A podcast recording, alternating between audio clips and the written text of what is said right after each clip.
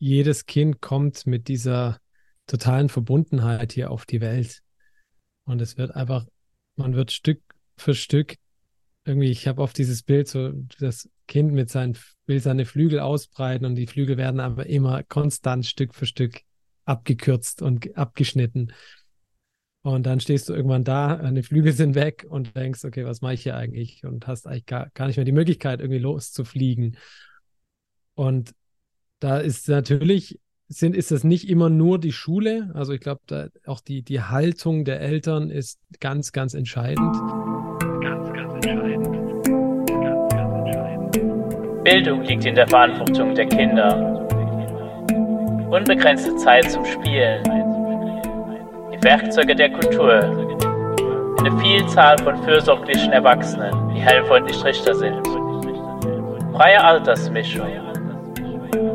Eine stabile, unterstützende und respektvolle Gemeinschaft. Freier Austausch und Diskussion von Ideen. Empowerment. Ich freue mich heute, Chris Fader bei mir im Podcast äh, zu begrüßen. Chris, du Du, also du coachst Menschen, die schulfrei leben, unter anderem, aber du bist auch Musiker. Ich freue mich, mich heute mit dir über selbstbestimmte Bildung zu unterhalten und bin sehr gespannt, was du so zu erzählen hast und ähm, zu berichten hast über das Leben ohne Schule. Es wird bestimmt auch sehr viele Menschen, die uns zuhören, interessieren, was so deine Erfahrungen sind. Also herzlich willkommen, Chris. Ja, ganz herzlichen Dank, Max. Ich freue mich sehr, heute hier dein Gast zu sein. Vielen Dank. Lass uns doch vielleicht mal so anfangen, wie bist du zu dieser Thematik gekommen mit im Schulfreileben oder wie auch immer wir das jetzt nennen wollen, also mit diesem Thema, dass Bildung eigentlich auch ganz anders aussehen kann? Ja, tatsächlich war es bei mir nicht so, wie es bei vielen anderen oder wie ich es bei vielen anderen Eltern beobachte, dass sie nämlich selber eine katastrophale oder auch traumatische Schulzeit erlebt haben und ihr Kind dann davor bewahren wollen sondern ich habe tatsächlich eine relativ okaye Schulzeit gehabt, kann ich sagen. Also ich habe denke da jetzt nicht in einem Groll oder so zurück. Und doch irgendwann, als ich dann eben Papa wurde, du kannst das bestätigen, bekommt man eine andere Perspektive auf viele Themen. Und da habe ich mich dann nochmal, also irgendwann hat bei mir so ein grundlegendes Hinterfragen eingesetzt. Nicht nur beim Thema Bildung, also es hat mit anderen Dingen angefangen, bei mir war ganz viel auch die Ernährung da im Spiel. Und irgendwann habe ich gemerkt, so, wow, ich, ich mache ganz viele Dinge so in meinem Alltag und eigentlich schon ein Leben lang, die gar nicht mit meinen Werten zu vereinbaren sind. Wo ich gemerkt habe, das ist einfach was, das habe ich ungefragt oder ja, un, wie sagt man, ohne es zu hinterfragen, übernommen und einfach für normal erklärt und bin irgendwann an den Punkt gekommen, mal grundlegend nochmal die Dinge genauer zu beleuchten, um zu schauen, warte mal, muss das eigentlich so sein oder warum ist das eigentlich so? Also ich habe andere Fragen gestellt und da bin ich dann ganz, ganz schnell auch, weil ja das Thema Schule dann doch, klar, du hast dein Kind und irgendwann weißt du, ist das Thema fällig, äh, habe ich dann auch gesagt, oder habe ich mich, mich da intensiver mit befasst und bin dann ganz schnell, also wirklich sehr, sehr schnell auf den Nenner gekommen, Moment mal, da stimmt irgendwas nicht. Also irgendwas, irgendwas läuft da verkehrt. Und vor allen Dingen habe ich bei meinem Kind gemerkt, ähm, das Kind, wie, das wird jeder bei seinem Kind beobachten können, was da, was das Kind mitbringt, wie das Kind von alleine lernt und sich von alleine Dinge aneignet, Fähigkeiten aneignet, eigene Interessen hat, ja, eine unglaubliche Motivation, eine Begeisterung mitbringt für Neues, für Unbekanntes und in seinem Tempo, zu seiner richtigen Zeit, in seinem Rhythmus die Dinge lernt, auf seine eigene Art. Und habe mir dann überlegt, wie kann es sein, dass wir dann irgendwann beschlossen haben, so jetzt ist Tag X, jetzt hört das dieses Natürlichste der Welt, dieses natürliche Lernen auf und wir müssen jetzt bestimmen, wann das Kind was zu lernen hat, wie, in welcher Art und Weise, wo, in welchem Klassenzimmer, mit welchem Lehrer und all diese Dinge. Und das war so entgegensetzt zu dem, was ich bis dahin beobachten durfte bei meinem Kind, dass ich einfach gemerkt habe, okay, Moment, das kann nicht der richtige Weg sein. Also zumindest nicht für meine Kinder. Ja, das mag vielleicht Kinder geben, wo das eine Lösung ist, wo das der Weg ist. Aber ich, ich habe gemerkt, da ist so viel mehr Potenzial da, da ist so viel mehr, was ich entfalten möchte bei, bei jedem Kind, dass es eigentlich, um es mal ganz drastisch auszudrücken, ein Verbrechen ist, die Kinder da reinzustecken und ja, sie so konform zu machen, ja, einfach so zu machen, dass sie nachher funktionieren in dieser Welt, in dieser Gesellschaft. Ja, und das hat natürlich, äh, du, du wirst es kennen, viele, viele weitere Zweige, die man da ähm, anschauen darf. Und dann kommt das eine zum nächsten und immer mehr, immer mehr. Und, und, und du enthedderst dieses ganze Wirrwarr irgendwie und merkst immer mehr so, wow, was, was für unfassbare Folgen das eigentlich mit sich zieht. Also am Anfang dachte ich einfach nur so, das passt einfach nicht und ich möchte da einen anderen Weg wählen. Und heute bin ich da, wo ich denke so, wow, dieses, dieses dieser Umfang, einfach wie, wie weitreichend das ist, ähm, wie lange uns das, wie uns das prägt, wie uns das begleitet für unser komplettes späteres Leben, was wir da, was wir da an Glaubenssätzen mitnehmen, wie wir Dinge unterdrücken. Ich könnte so eine endlos lange Liste jetzt aufzählen. Und ja, da ist mir dann so klar geworden, wow, auch jetzt durch unseren Weg. Ich habe dann eben einerseits gesehen, okay, was sind die Probleme von einer ganz klassischen Schule und diesem allgemeinen aktuellen Bildungssystem. Und parallel durfte ich dann eben, weil wir dann beschlossen haben, ganz ohne Schule zu leben, auch mit unserem zweiten Kind, ähm, durfte ich dann jeden Tag beobachten, was das mit meinen Kindern macht, eben so frei und selbstbestimmt groß zu werden. Und dieser, dieser Kontrast ist einfach so enorm, wirklich unglaublich, unbeschreiblich eigentlich, dass ich mich dann eben jetzt schon seit einer ganzen Weile sehr gerufen oder berufen fühle, das weiterzugeben. Diese vielen Erkenntnisse und Erfahrungen, die ich sammeln durfte, jetzt mit meinen Kindern, mit unserem Weg als Familie, weiterzugeben an Menschen, weil ich ganz klar spüre, es gibt immer mehr, die sich diesem Thema öffnen. Das Thema wird immer präsenter. Es gibt zum Glück immer mehr Eltern, die auch andere Fragen stellen, die grundsätzlich dieses System hinterfragen und im Endeffekt auch intuitiv spüren, hier braucht es eine Veränderung. Sie, sie spüren auch diese Kinder oft, die zeigen es ja einem oft so deutlich auch so, nein, das ist nicht mein Weg, das ist nicht, das ist nichts für mich. Und ich denke, da ist ganz viel im Gange schon und gleichzeitig sind natürlich durch die eigene Geschichte, durch die eigenen Prägungen, die eigenen Glaubenssätze und Konditionierungen so viele Ängste da, so viele Vorurteile auch da, jetzt in dem Fall für ein Leben ganz ohne Schule, dass ich da mich eben sehr jetzt diesen Ruf höre, da Menschen jetzt an der Hand zu nehmen und zu begleiten und ihnen da ja Kraft mitzugeben, sie zu bestärken auf diesem Weg und ja, mit diesen Vorurteilen mal einerseits aufräume, aber auch gleichzeitig einfach ein festes und, und starkes Fundament mitzugeben, worauf sie aufbauen können, wo sie dann wirklich ihren ganz eigenen individuellen Weg begleiten äh, und beschreiten können in ein Leben dann ganz ohne Schule. Genau, das ist mal so eine schnelle Zusammenfassung. Das bewegt mich ja auch sehr und ich freue mich auch mal, weil, also ich weiß nicht, ob es dir auch so geht, aber meistens unterhalte ich mich eher mit Frauen über dieses Thema. Also es ist ein sehr, sehr äh, weiblich dominiertes Feld, wo ja manchmal kommt es mir so vor, dass, dass äh, wo ich mich, da, wo ich mir dann auch die Frage stelle, wo sind denn die ganzen Väter? Und liegt das vielleicht auch dann daran, dass dass wir da auch so, ja, dass es da auch so, so, so Ideen gibt und Bilder, die wir haben, dass, naja, Väter, also die, die, die Männer, die gehen arbeiten und das ist so, Kinder, das ist eher was, da, da kümmern sich die Mütter drum, dass es vielleicht dadurch auch einfach oft vorkommt, dass wir so gewisse Dinge nicht mitbekommen.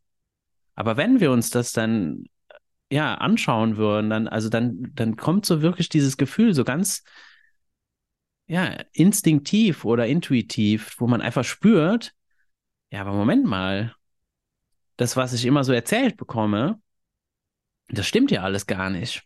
Also, ich meine, äh, genau wie du es jetzt beschrieben hast, wenn so ein junger Mensch in dein Leben kommt und man beobachtet den und man verbringt wirklich mal Zeit äh, zu gucken, was, was, was macht der denn so den ganzen Tag und das besonders eben das freie Spiel oder so weiter, das fasziniert mich ja auch einfach sehr. Und im Endeffekt dann das Bewusstsein ja so, das ist eigentlich so, wie wir die Fähigkeiten üben, die wir so brauchen. Das ist alles im Spielen. Das ist Spaß und Freude und Begeisterung. Und ja, und dann, wer ist denn dann auf die Idee gekommen, nein, äh, Menschen sind faul, wir müssen die zwingen zu ihrem, sozusagen ihrem Glück. Und dann haben wir auf einmal so ein Konstrukt wie, wie Schule. Ja, und dann kommt natürlich eins aufs andere, weil wenn das nicht stimmt, was stimmt denn noch alles nicht? Und das wirft natürlich sehr viele Fragen auf. Und wie du sagst, klar, das ist mit sehr vielen Ängsten verbunden. Und ich finde es schön, dass du das eben jetzt angesprochen hast mit den Glaubenssätzen, weil ich glaube, das ist auch wirklich ist ein guter, An ein guter Startpunkt, weil das ist eigentlich das Erste, was wir uns an anschauen dürfen. Welche Glaubenssätze sind denn so da und, und die mal wirklich zu überprüfen? Kannst du dich so erinnern, was war denn so eine, so vielleicht einen spezifischen Glaubenssatz, der irgendwie, ne, als dann als dir bewusst wurde, hier stimmt was nicht, kannst du dich noch erinnern, an was kannst du das noch irgendwo festmachen, an einem, einem so Glaubenssatz? Also tatsächlich ging das bei mir so schnell, dass ich dann, also ich hatte eh schon, schon davor hat sie sich das schon so angebahnt bei mir. Das war schon so ein Prozess, wo ich irgendwie gemerkt habe, auch bei mir persönlich, jetzt noch gar nicht auf meine Kinder bezogen, dass ich so in diesem Konstrukt, wo ich gelebt habe, damals in Deutschland, irgendwie nicht reinpasse. Also es war, es hat immer wieder angeklopft, ich habe das immer wieder gemerkt. Ich habe auch versucht, da im Rahmen meiner Möglichkeiten, und die waren sehr beschränkt, so mein Ding zu machen, Dinge anders zu machen, aber ich bin einfach sehr, sehr schnell an Grenzen gestoßen. Und habe dann eben gemerkt, als ich mir auch mal so meine die Wertefrage gestellt habe, so was für Werte habe eigentlich ich, also nicht die Leute von außen, nicht die Menschen um mich herum, nicht die Gesellschaft, sondern welche Werte trage ich wirklich in mir und welche und wie lebe ich eigentlich? Und da habe ich gemerkt, da ist eine große Diskrepanz. Also ich mache ganz viele Dinge, die überhaupt nicht mit meinen Werten zu vereinbaren sind. Und das führt natürlich früher oder später zu einer gewissen Unzufriedenheit, weil du dauernd in diesem Widerspruch irgendwie bist, in dem, was du eigentlich innen fühlst und in dem aber, wie du handelst. Und dann habe ich gemerkt für mich, okay, ich, ich kann hier in diesen Strukturen kann ich gar nicht auch mein eigenes Potenzial voll ausleben. Ich bin hier immer nur so eine, so eine Kümmerversion von dem, was ich eigentlich sein könnte. Und das hat dann für mich ja auch erstmal, wie du es gerade gesagt hast, erstmal bei sich selber anfangen, bei sich selber aufräumen. Ähm, ganz, ganz wichtig. Und das ging, war ein extrem schneller und transformativer Prozess bei mir, ähm, wo ich ganz viel losgelassen habe, wirklich diese ganzen Konditionierungen und Programmierungen und eben auch Glaubenssätze, wo ich gemerkt habe, hey, das sind eigentlich gar nicht meine. Das sind die, die von irgendwelchen anderen Menschen auf mich übertragen wurden. Aber wenn ich mal ganz ehrlich mit mir bin, mal in die Stille, in die Ruhe komme, ist das, habe ich eigentlich diesen Glaubenssatz gar nicht. Ja, sondern ich habe den einfach nur übernommen, ohne ihn jemals zu hinterfragen. Und das hat eben, also ich habe das als ein ganz starkes Loslassen empfunden. Loslassen von all diesen alten Dingen, die einfach nicht mehr brauchbar waren für mich, die einfach nicht mehr gepasst haben. Und das hat unglaublich viel Platz geschaffen für Neues. Ich habe mich wirklich, ich habe das Gefühl gehabt, ich konnte es erstmal so richtig atmen. Ich habe mal wieder richtig Luft bekommen, so auch, auch wenn mir das davor nie bewusst war. Aber es war so, wow, es war wie so ein leerer Raum, der dann ganz neu gefüllt werden durfte. Und zwar mit den Dingen, die mir wirklich wichtig sind und die nach den, die meinen Werten entsprechen. Und deswegen so einen typischen Glaubenssatz kann ich mich tatsächlich gar nicht mehr daran erinnern, weil ich habe diese anderen Fragen gestellt und einfach so schnell mit jeder Zelle meines Körpers gespürt, so, wow, okay, der klassische Weg der Schule ist nichts für meine Kinder, möchte ich auch nicht. Und sie können übrigens jederzeit in die Schule gehen. Das ist ihnen jeden Tag freigestellt, aber absolut kein Interesse da und auch keine Zeit, sagen sie oft, wenn ich sie frage, hast du mal Lust, in die Schule zu gehen? Witzig, Papa, ich habe gar keine Zeit, um in die Schule zu gehen, ja, weil sie so beschäftigt sind mit ihren eigenen Dingen. Und ja, es ist, äh, wie gesagt, es ist, ist ein Prozess natürlich und gleichzeitig so ein heilsamer Prozess. Also nicht nur für mich, sondern natürlich dadurch automatisch auch für meine Kinder, denen ich diesen ganzen Mist nämlich nicht weiter übertrage.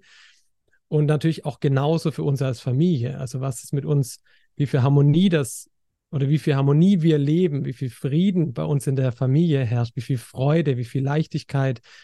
Wenn ich dann so höre, was, ohne das vergleichen zu wollen, aber auch da, was Schule an Ärger und Stress mit nach Hause bringt, ja, wie viel wie viel das auch Familien herausfordert und zerreißt teilweise. Das ist unglaublich. Also deswegen meinte ich, das Ausmaß ist den allerwenigsten bekannt. Ja, oder auch, ich könnte auf so viele Dinge jetzt eingehen. Gesundheit, allein, dass meine Kinder ausschlafen können. Nur eins von tausenden Punkten, ja, wie sich das auswirkt. Sie sind ausgeschlafen, sie sind in ihrer Kraft, sie sind, sie können, wenn sie sich einen Tag mal ruhig machen wollen, wenn sie sich mal bisschen müde fühlen, mal nur im Bett und lesen wollen, dann können sie das machen. Da zwingt sie keiner dazu, dieses Bedürfnis zu ignorieren, zu unterdrücken und irgendwie trotzdem zu funktionieren, ja, wie wir es alle gewohnt sind. Und das bringt mich auch zu der Sache, die du gerade gesagt hast, die ich ganz spannend finde und genauso auch beobachte, dass ja auch die Menschen, die mich kontaktieren, zu mindestens 90 Prozent Frauen sind, Mütter sind. Und viele auch davon sagen, hey, die einzige Challenge, die ich habe, ist eigentlich mein Mann oder der Papa meines Kindes, der leider gar nicht mitzieht, der irgendwie da noch ganz an diesen alten Strukturen festhält.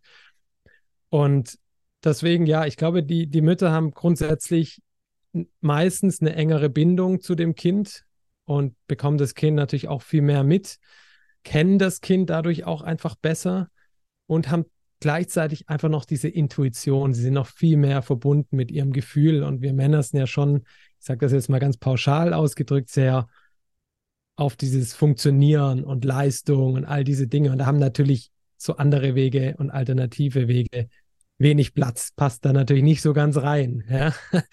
Aber auch da beobachte ich wirklich viel es tut sich was. Es tut sich da wirklich was. Und ähm, da kann ich auch wirklich alle Papas nur herzlichst einladen, sich einfach mal mit diesen Themen auseinanderzusetzen, mal wirklich sich hinzusetzen und mal ein bisschen recherchieren. Ja, es gibt so viele gute Literatur, so viele tolle Gespräche und es gibt so, es ist ja alles da. Ja, dieses ganze Wissen ist da draußen. Wir dürfen uns nur die Mühe mal machen, uns damit auseinanderzusetzen, weil ich meine, wir machen das für unsere Kinder. Also wenn das nicht Motivation genug sein sollte. Genau. ja, auf jeden Fall. Wir wurden sozusagen äh, massiv verzogen. könnte man auch sagen. Einfach, weil ich glaube, dass das auch, das hat einfach auch nichts wirklich jetzt mit irgendwie ähm, geschlechterspezifischen Dingen zu tun oder so, dass das so angelegt wäre, irgendwie in den Genen oder so, sondern ich glaube, das ist wirklich eine Konditionierung, die einfach so eine Message, die einfach tagtäglich ja auf uns eindonnert, was, was, was so ein, wie ein Mann zu sein hat, was der zu tun hat. Und dann hat man natürlich so eben gewisse Glaubenssätze, ähm, ja, nochmal sich anzuschauen, die, die schon auch sehr ähm, hart auch an der Identität auch rütteln. Also ich weiß zum Beispiel, als, als für mich einfach auch wirklich, wirklich klar wurde, das passt alles nicht. Und ich dann angefangen habe auch zu hinterfragen, aber warum? Also diese Warum-Frage, warum, äh, warum gibt es denn dieses Konstrukt? Für was soll das gut sein? Und heute würde ich sagen, naja, da gibt es eine große Verwirrung. Wir glauben, dass Schule erfunden wurde oder dazu da wäre, dass das da irgendwie um Bildung ginge. Und im deutschsprachigen Raum wird ja sogar oft äh, Schule mehr oder weniger gleichgesetzt mit Bildung. Also Schule ist gleich Bildung. Ist ja völliger Sch Schwachsinn. Allerdings.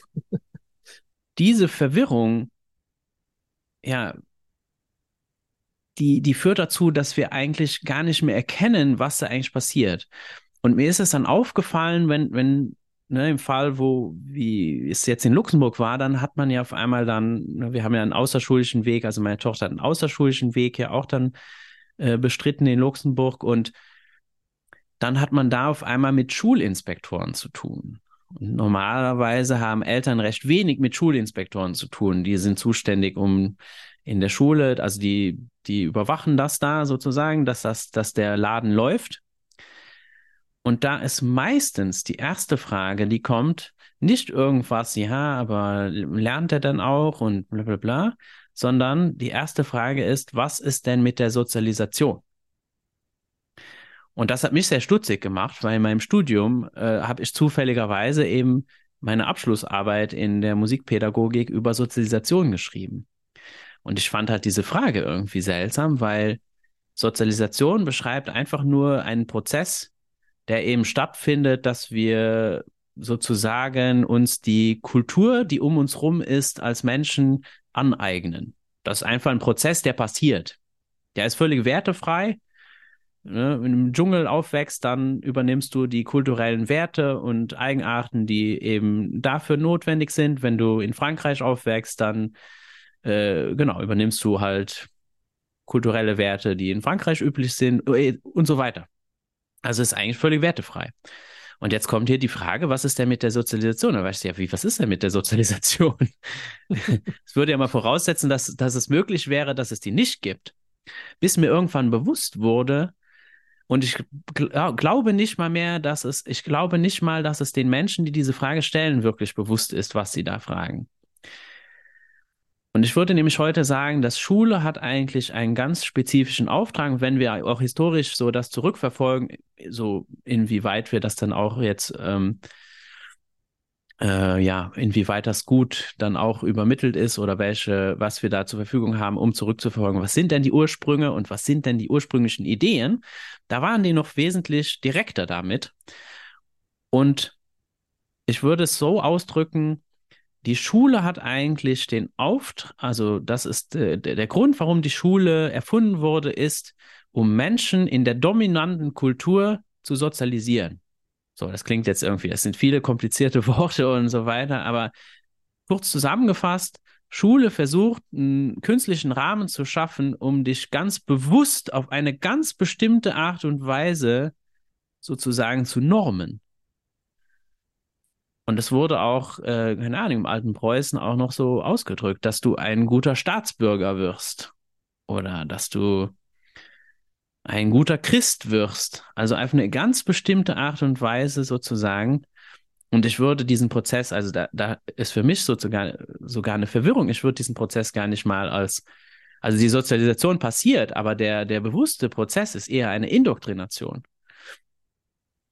Und die, die, die schlimmste Konsequenz äh, davon ist eigentlich das, was dann in Ländern wie Kanada oder Australien und heutzutage auch immer noch in Indien passiert oder auch in manchen afrikanischen Ländern, ähm, dass Menschen aus ihrem kulturellen Setting sozusagen entführt werden und in so Zwangsinstitutionen gesteckt werden. Und es ist mehr oder weniger, und es ist keine Übertreibung, weil äh, Kanada und Australien haben sich offiziell dafür entschuldigt, es ist ein kultureller Genozid. Und das ist der absolute Fallout und das ist eigentlich die Möglichkeit, die du hast mit Schule. Und das ist schon Wahnsinn. Und da kam, wurde mir dann auch so ein bisschen so, ey, Moment mal, und wir zwingen Menschen dahin zu gehen? Wer ist denn auf diese Idee gekommen? Wer, also sind wir uns denn noch bewusst, was das bedeutet und was das auch für eine Ideologie ist, die da dahinter steckt oder welcher, welches Menschenbild da dahinter steckt? Und da habe ich eben auch gemerkt, ja, das ist ja tatsächlich, also das geht ja gar nicht. Also das ist so weit weg von meinem Gefühl und von den Werten und von dem Menschenbild, was ich habe. Ne? Also ich sehe Menschen nicht als asoziale Wesen, die erstmal irgendwie zurechtgebogen werden müssten und äh, erzogen werden müssen, sondern wenn ich junge Menschen beobachte, das ist einfach nur herrlich. Die sind so wunderbar und all diese Probleme, die immer wieder ähm, als Argumente gebracht werden, warum es so wichtig ist, dass die in die Schule gehen müssen, sind heute aus meiner Perspektive selbst verursacht. Und meistens ist die Ursache genau dieser Zwang. Und der fängt nicht erst in der Schule an, sondern der fängt auch schon zu Hause an, oft leider. Der fängt im, im, im, auch im breiteren Familienkreis an, weil Menschen tatsächlich den Glaubenssatz haben, Kinder müssen erzogen werden. Das sind noch keine richtigen Menschen und die sind irgendwie böse und die wollen mich quälen. Dann kommen auch ja so ganz schräge Ideen, so du musst die Kinder, die musst denen mal schlafen äh, lernen oder so. So, hä, wie? Du musst den Kindern schlafen, leider. Der schreit nur, also wenn, wenn der schreit, dann lass den schreien oder so. Also schwarze Pädagogik und so, diese, diese Ideologien, wo es dann richtig, richtig ähm, ja, gruselig eigentlich auch wird, die aber in, unseren, in unserer Gesellschaft weit verbreitet sind. Kinder müssen alleine schlafen, zum Beispiel auch, ist auch so ein Glaubenssatz. Oder völlig normal, dass du Kindern Windeln, also dass die Windeln tragen. Und äh, dann auch so, so Sachen, als ich das erste Mal, ich kann mich erinnern, als das erste Mal eine Familie, die windelfrei war, kennengelernt habe, weißt du, äh, okay, scheiße, stimmt, es geht. Und dann auch so, ja, na klar, dann hast du ja auch ein Gefühl für deinen Körper und du, du, du, du kriegst das mit. Und die Windel verhindert das komplett. Und daraus resultieren natürlich ein Haufen Probleme, dass das dann viel länger dauert, äh, bis, bis die dann eben, wie wir das dann nennen, sauber sind. Und, und so weiter und so fort. Ne? Bis dann in der Schule, keine Ahnung, lesen lernen oder so. Katastrophe. Wir haben mehr oder weniger, würde ich sagen, Leserechtschreibstörungen sind einfach eine pure Erfindung von Beschulung. Mhm. Weil erstaunlicherweise in selbstbestimmten Bildungssettings existiert es nicht. Ja. Und das ist ja schon auffällig. Ne? Und natürlich ist es so, äh, wahrscheinlich für, für das, was herausfordernd ist, wir haben halt wenig Erfahrung damit. Jetzt finde ich es interessant, dass du eben schon vorher, ja, das hatte wahrscheinlich eine sehr, da warst du schon, hattest du schon ein gewisses Bewusstsein auch, dass du schon vorher dich eigentlich damit auseinandergesetzt hast und schon festgestellt hast, hm, es stimmt was nicht. Eigentlich schon bevor überhaupt äh, so ein junger Mensch in dein Leben gekommen ist, dass du schon angefangen hast, da sozusagen zu hinterfragen. Und das ist eben so dieser wichtige Prozess, ne, dass es eigentlich ja um uns selber geht. Was würdest du denn so allgemein jetzt vielleicht mal auch besonders vielleicht auch Vätern, die, die da Widerstände haben, vielleicht mal irgendwie raten oder auch Müttern, egal, also Menschen, die so Widerstände haben. Und ja. Also ich denke, das ist sehr individuell, weil die Ängste natürlich auch sehr unterschiedlich sind, die die Menschen mitbringen. Heute ist es so, ist auch Teil von meinem, von meinem großen Coaching, das ich anbiete, den Menschen, den Eltern wirklich viele, viele Argumente mit an die Hand zu geben. Also einerseits, um sich selbst zu stärken und die eigenen Ängste loszuwerden, aber eben auch zum Beispiel in Diskussionen. Manchmal kommt es ja vor, dass man doch irgendwie angegangen wird oder so für so einen Weg, dass man da einfach gewappnet ist ein Stück weit, weil es ist ganz spannend heutzutage, wenn mir jemand mit einem Argument kommt, mit der Angst oder einem Vorurteil oder so, hier, warum das schulfreie Leben irgendwie problematisch ist oder schlecht oder was auch immer, dann braucht es in der Regel zwischen 10 und 15 Sekunden, bis ich, bis dieses Argument vom Tisch ist. Ja, weil einfach die Dinge so, so offensichtlich heute für mich sind. Das war natürlich am Anfang nicht so. Das, glaube ich, eignet man sich so über die Zeit an, eine gewisse Sicherheit und natürlich eben auch die Erfahrungen, die ich halt jeden Tag machen darf mit meinen Kindern, bestärken mich halt jeden Tag aufs Neue. Und deswegen ist die Frage nicht so leicht, also für mich zumindest nicht so leicht zu beantworten, weil ähm, es sehr individuell ist, was für Ängste da sind. Also ob das jetzt die Angst ist, wow, ich habe eine katastrophale eigene Schulzeit erlebt, da möchte ich mein Kind um alles in der Welt vor bewahren, ist eine ganz andere Angst, als wenn jemand sagt, eine Angst hat, ja, mein Kind lernt, wie du es gerade gesagt hast, nicht lesen oder schreiben oder, oder es verpasst was oder ich verbaue ihm die Zukunft, weil es keinen Abschluss haben wird und all diese Dinge. Da gibt es so, so viele Ängste und auch teilweise gruselige Geschichten, die da, die da unterwegs sind. Von das Jugendamt wird mir mein Kind entreißen, gerade die Menschen, die in Deutschland leben. Das ist einfach alles Quatsch. Das ist alles Quatsch. Ich habe mich auch in diese rechtliche äh, Situation in Deutschland sehr eingearbeitet, auch wenn es mich persönlich nicht betrifft, weil ich nicht in Deutschland lebe. Aber natürlich, wenn ich Menschen begleite, gerade in Deutschland, dann sollte ich da natürlich vorbereitet sein und Bescheid wissen. Und das ist auch höchst spannend. Ich meine, da, das wirst du kennen, ja, auch die rechtliche Lage ist nicht so, wie wir denken. Das ist irgendwie unmöglich, das zu machen. Nicht mal in Deutschland. Ja, also ich kenne immer mehr Familien auch, die in Deutschland schulfrei leben und nicht unterm Radar sind, sondern wirklich, äh, ja, das offiziell im Endeffekt machen. Und es werden immer mehr. Also es sind nicht ein paar Einzelne, sondern es ist eine ganze Bewegung, die da aktiv ist schon. Und ich denke, je mehr das machen, je mehr auch zeigen und beweisen, dass es funktioniert und vor allem, wie gut es funktioniert und was aus diesen Kindern wird, ich denke, das ist nur eine Frage der Zeit für mich, bis dann auch die Letzten kapieren, wow, okay, es gibt Alternativen, es gibt andere Wege und ähm, ja, es ist, du kennst, du weißt das auch, es ist so viel schon im Gange im Hintergrund, ähm, es ist so viel aktiv, äh, dass ja, ich da sehr, sehr zuversichtlich bin. Ja, und, und deswegen, wenn Leute Ängste haben oder, oder da Sorgen haben, ist das völlig in Ordnung. Also da ist, glaube ich, erstmal wichtig, sich nicht deswegen selbst zu verurteilen oder sonst was, sondern auch hier, du hast vorhin die Warum-Frage gestellt. Warum habe ich diese Angst? Ja, wirklich mal zu schauen, wo kommt das eigentlich bei mir her? Ja, und ist es gerechtfertigt, diese Angst einfach auf mein Kind zu übertragen? Mein Kind ist perfekt, so wie es ist. Es ist einzigartig, es ist genial. Und ähm, im Endeffekt führt hier ganz vieles für mich zum Vertrauen zurück, dass wir einfach verloren haben, ein Vertrauen in unsere Kinder, dass unsere Kinder genau wissen, was sie lernen und brauchen werden für ihr Leben und dass sie alles mitbringen, um sich das anzueignen. Vielleicht nicht dann, wenn wir es für richtig erhalten oder wenn es eine Schule für richtig hält, sondern in seinem eben ganz eigenen Rhythmus lebt. Und so sehe ich auch meine Rolle als, als Papa, einfach hier den Raum und den Rahmen zu geben und einfach nur zu begleiten. Da braucht es nichts, wie du vorhin auch gesagt hast, mit ziehen, mit Druck, mit irgendwo hin pushen oder irgendwie manipulieren oder sonst was, auch wenn das meistens gut gemeint ist, ja, was man da macht.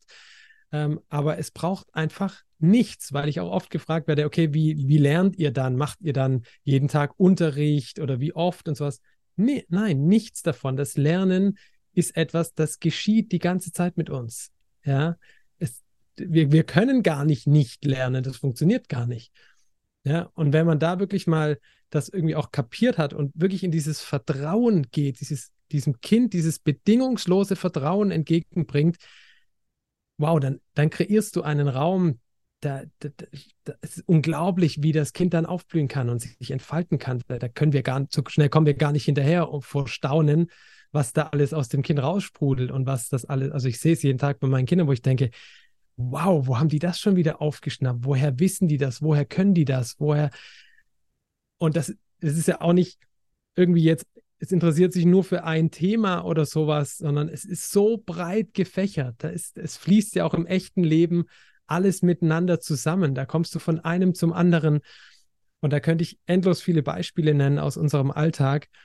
Und ja, das ist einfach, es ist sehr, sehr beeindruckend und, und ähm, macht einfach unglaublich viel Spaß. Und es ist für mich ein Geschenk, dass meinen Kindern so, meine Kinder so begleiten zu dürfen und von meinen Kindern im Endeffekt zu lernen. Ich lerne ganz, ganz viel von meinen Kindern. Ja. Ja, und ich merke auch so deine Begeisterung, auch wenn du jetzt, wenn du davon erzählst. Und das ist es ja im Endeffekt. Genau das ist es, was es, was, was es braucht. Diese Begeisterung, dem Leben zu begegnen. Ne? Weil äh, Angst ist echt ein schlechter Begleiter, wenn wir irgendwas lernen wollen. Also das funktioniert so nicht. Dann macht geht unser Gehirn geht dann in Überlebensmodus und dann ja, dann war es das eigentlich. Da, dann ist das erstmal ausgeschalten. Und das heißt, alles, was eigentlich so Angstzustände hervorruft, ist nicht unbedingt förderlich, um eben frei sich zu bilden, also dass wir wirklich uns frei entfalten können. Und deswegen ist das auch so, so zentral eben, dann sich diesen Ängsten zu stellen, weil wenn wir die auflösen, dann ist es so, wie du beschreibst, und dann können wir auch in diese Begeisterung reingehen und dann wird's, dann kommt so eine Leichtigkeit da rein. Und ich merke, dass er also viel, ganz, ganz oft kommen dann auch so Fragen wie, ja, aber wenn du jetzt nicht mehr unterrichtest, was machst du denn dann? Also das ist auch für, das ist für viele Menschen, glaube ich, sehr abstrakt, sich vorzustellen, auch wenn man jetzt, es gibt ja zum Beispiel auch dann ähm, ja, Lernorte sozusagen oder sogar, die können sich auch Schulen nennen, die sehr bewusst eben diese selbstbestimmte Bildung ermöglichen wollen oder wie Bertrand sagen würde, das frei sich bilden einfach nicht behindern wollen. Wo dann, wenn, ne, wenn besonders ausgebildete Lehrer oder so weiter, ja, was machst du denn dann? Also, dass es Menschen so vorkommt, ja, du, du tust ja nichts, du hast es ja auch gesagt, irgendwie, man, man macht, man braucht das alles nicht aber es stimmt ja auch nicht so ganz, dass man nichts tut. Es ist, es hat nur eine, es hat nur eine ganz andere Hintergrund. Man, man, man manipuliert eigentlich nicht irgendwo hin. Also so würde ich es jetzt sagen.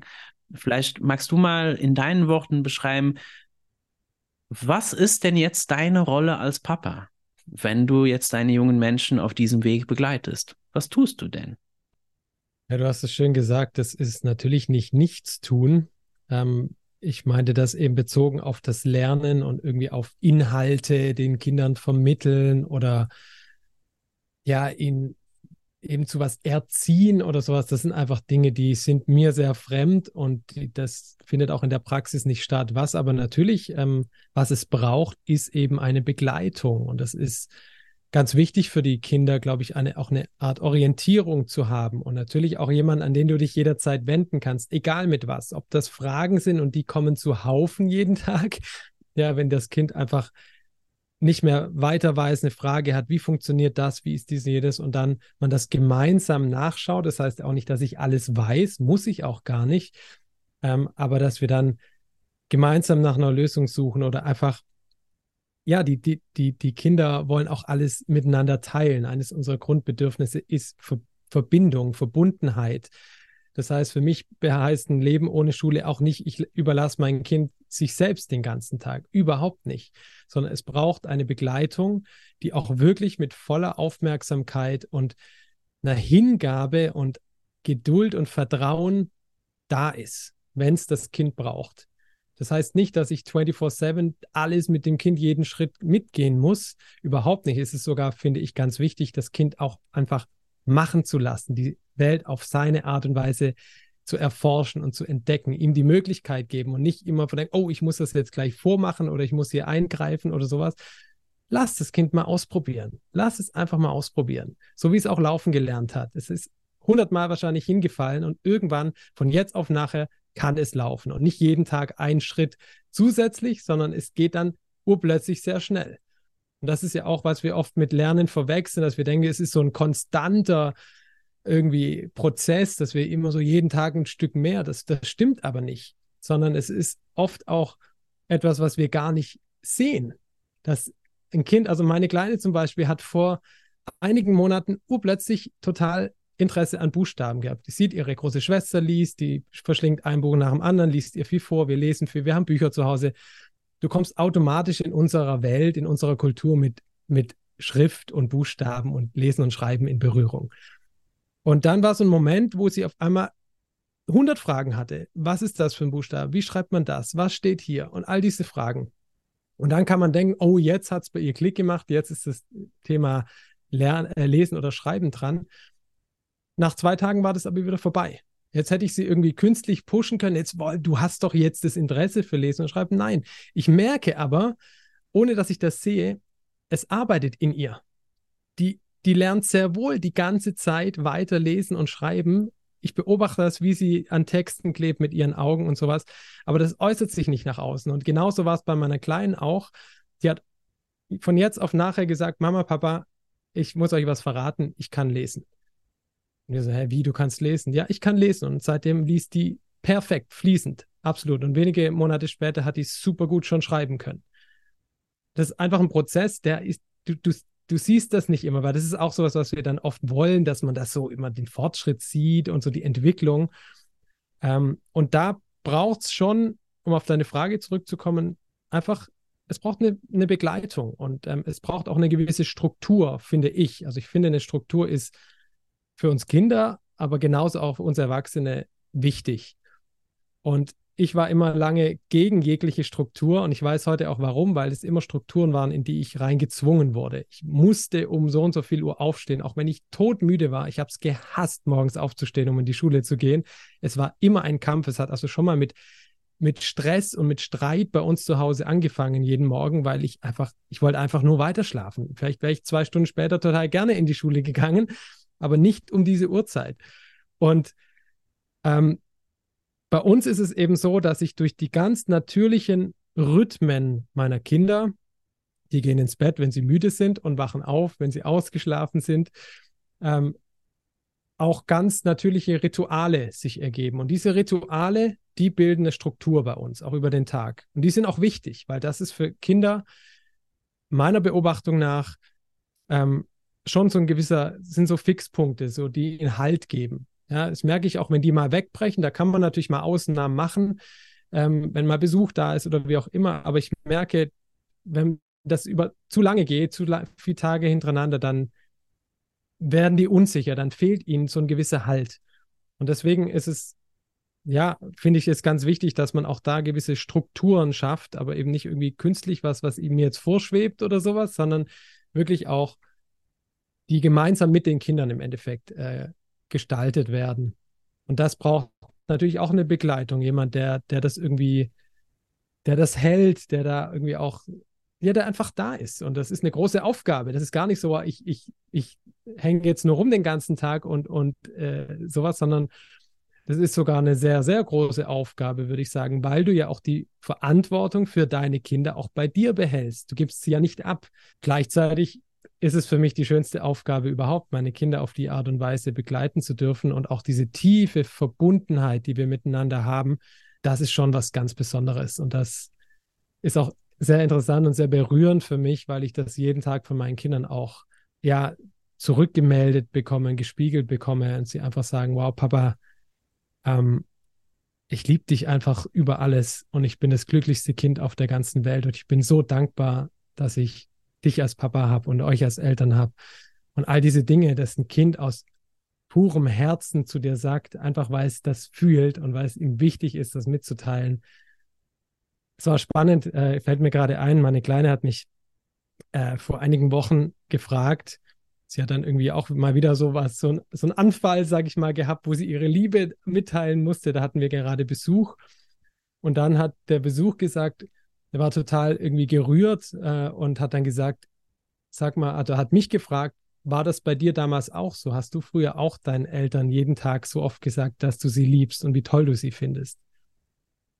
Und dann ist mir eingefallen, auch wenn ich ein sehr gutes Verhältnis zu meinen Eltern habe, nee, das habe ich nicht ich habe das eigentlich nie meinen Eltern gesagt. Ich hab, weiß gar nicht, ob ich das auch so in der Form empfunden habe.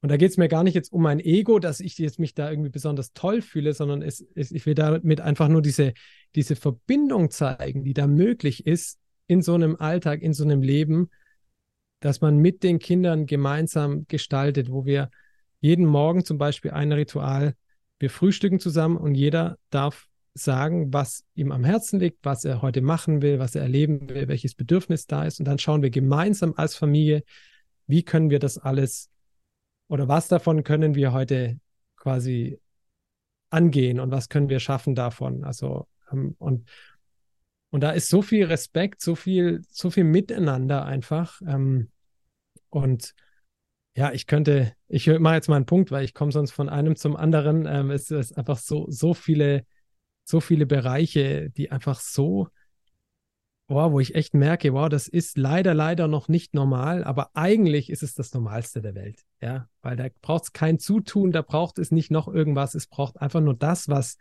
da ist, sein zu lassen, im Endeffekt. Das ist es eigentlich. Werbung wäre es mit selbstbestimmter Bildung ist eine von Lesern und Zuhörern unterstützte Publikation. Mein Ziel ist es weitgehend alle Artikel frei verfügbar zu machen. Dafür brauche ich allerdings deine Hilfe, meine Arbeit zu unterstützen.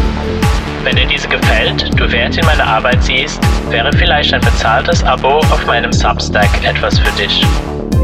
Hier findest du nicht nur meinen Podcast, sondern auch viele weiterführende Artikel zum Thema der selbstbestimmten Bildung. Unter anderem findest du Übersetzungen von Spielen macht uns menschlich von Peter Gray, Gastbeiträge und vieles mehr. Werde jetzt Teil der Community bei selbstbestimmt sich bilden.substack.com. Ja, das ist auch interessant. Ich meine, das, du hattest auch jetzt ein paar Worte erwähnt, die eben das Vertrauen und auch die Verantwortung also besonders die Verantwortung, dass wir auch die, dass wir die Verantwortung übernehmen, die bei uns liegt, aber auch die Verantwortung, die junge Menschen auch für, die eigentlich bei ihnen liegt, wie eben besonders zum Beispiel, natürlich sind junge Menschen selbstverständlich verantwortlich für ihre eigene Bildung. Niemand anderes kann diese Verantwortung übernehmen. Ne, das, das verändert schon so krass die, die, die Haltung. Auf der anderen Seite junge Menschen sind abhängig von uns. Es ist nun mal so. Menschen, Kinder kommen eben ja auf die Welt und brauchen andere Menschen um sich herum, um zu überleben.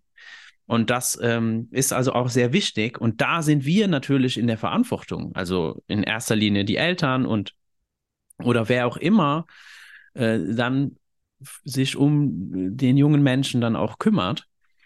So, und das sind dann auch diese Dinge und eben auch mit der Struktur das Leben bietet schon so viel Struktur und diese Struktur muss nicht auferzwungen sein. Das ist auch eine schräge Idee und da gibt es auch so viele Missverständnisse. Ich habe auch oft, was mir oft begegnet ist, zum Beispiel Selbstbestimmung und dann kommt als Gegen, äh, also warum das dann nicht funktionieren würde. Ja, aber man braucht doch Regeln. Dann stehe ich eigentlich mit einem großen Fragezeichen da, so, wie, was meinst du? Ich habe von Selbstbestimmung gesprochen, nicht von Regellosigkeit. Aber wie das schon so verwirrt wird, also wie geglaubt wird, dass so, ach, Selbstbestimmung heißt keine Regeln. Wer das wirklich glaubt, dem empfehle ich mal, ähm, keine Ahnung, Sudbury Valley oder Summerhill oder so zu besuchen und sich da mal das Regelbuch zeigen zu lassen. das ist meistens so ein fettes Ding von den Regeln, die einfach gemeinsam da erarbeitet wurden. Und auch zu Hause, die sind vielleicht nicht so explizit, weil es ist nicht so notwendig in der Familie, jetzt Regeln explizit auf ein Blatt Papier zu schreiben. Und das ist vielleicht ein großer Unterschied, wenn man jetzt in so einer, in so einem Gemeinschaftssetting dann äh, so zusammenlebt. Dann ist es völlig normal, dass wir uns gewisse Dinge strukturieren müssen und auch reglementieren müssen und das auch sehr gerne tun. Und da hat niemand ein Problem damit, sich nicht daran zu halten. Und der, der, der große Knackpunkt ist, ich durfte meine Verantwortung übernehmen. Es ist nicht jemand anderes gekommen und hat einfach gesagt, naja, du kannst ja eh nichts, äh, ich mache das jetzt für dich und mir aufgezwungen, sondern nee, ich habe das ja mitgestaltet. Und ich kann mich sehr gut erinnern, das war immer wieder spannend, wenn, wenn wir uns irgendwas ausgedacht haben, und dann, ja, unsere Tochter dann auch gekommen ist und meinte so, du, das passt für mich nicht. Und dann wir das dann auch ausdiskutiert haben und eben auch dann geschaut haben, ja, okay, stimmt, du hast recht, ist ja auch richtig. Naja, und wir haben halt das und das Bedürfnis. Und ich sehe, du hast das und das Bedürfnis. Und wie kommen wir jetzt zusammen? Und daraus entsteht ja auch eine, eine, eine Struktur, eine Familiendynamik, daraus entstehen Regeln, man versucht was Neues aus. Und das Tolle ist ja, man kann die ja immer wieder in Müll schmeißen, wenn sie nicht mehr passen. Ja. Und, und so stelle ich mir eigentlich auch vor, und das ist auch so irgendwie, wo, wo, wieso mich das auch so begeistert, einfach diese Art und Weise, was ich da, was ich da dann auch erfahren durfte, indem ich da in eine, eine völlig neue Welt auch eintauchen durfte, wo ich gemerkt habe, ja, und so können wir doch alle gemeinsam tatsächlich auch leben das gilt ja nicht nur für meine kleine Familie, sondern das funktioniert genauso gut in größeren Gemeinschaften, jetzt zum Beispiel in einer, in einer Wohngemeinschaft, aber es funktioniert genauso gut in einer noch größeren Gemeinschaft und in der gesamten Gesellschaft.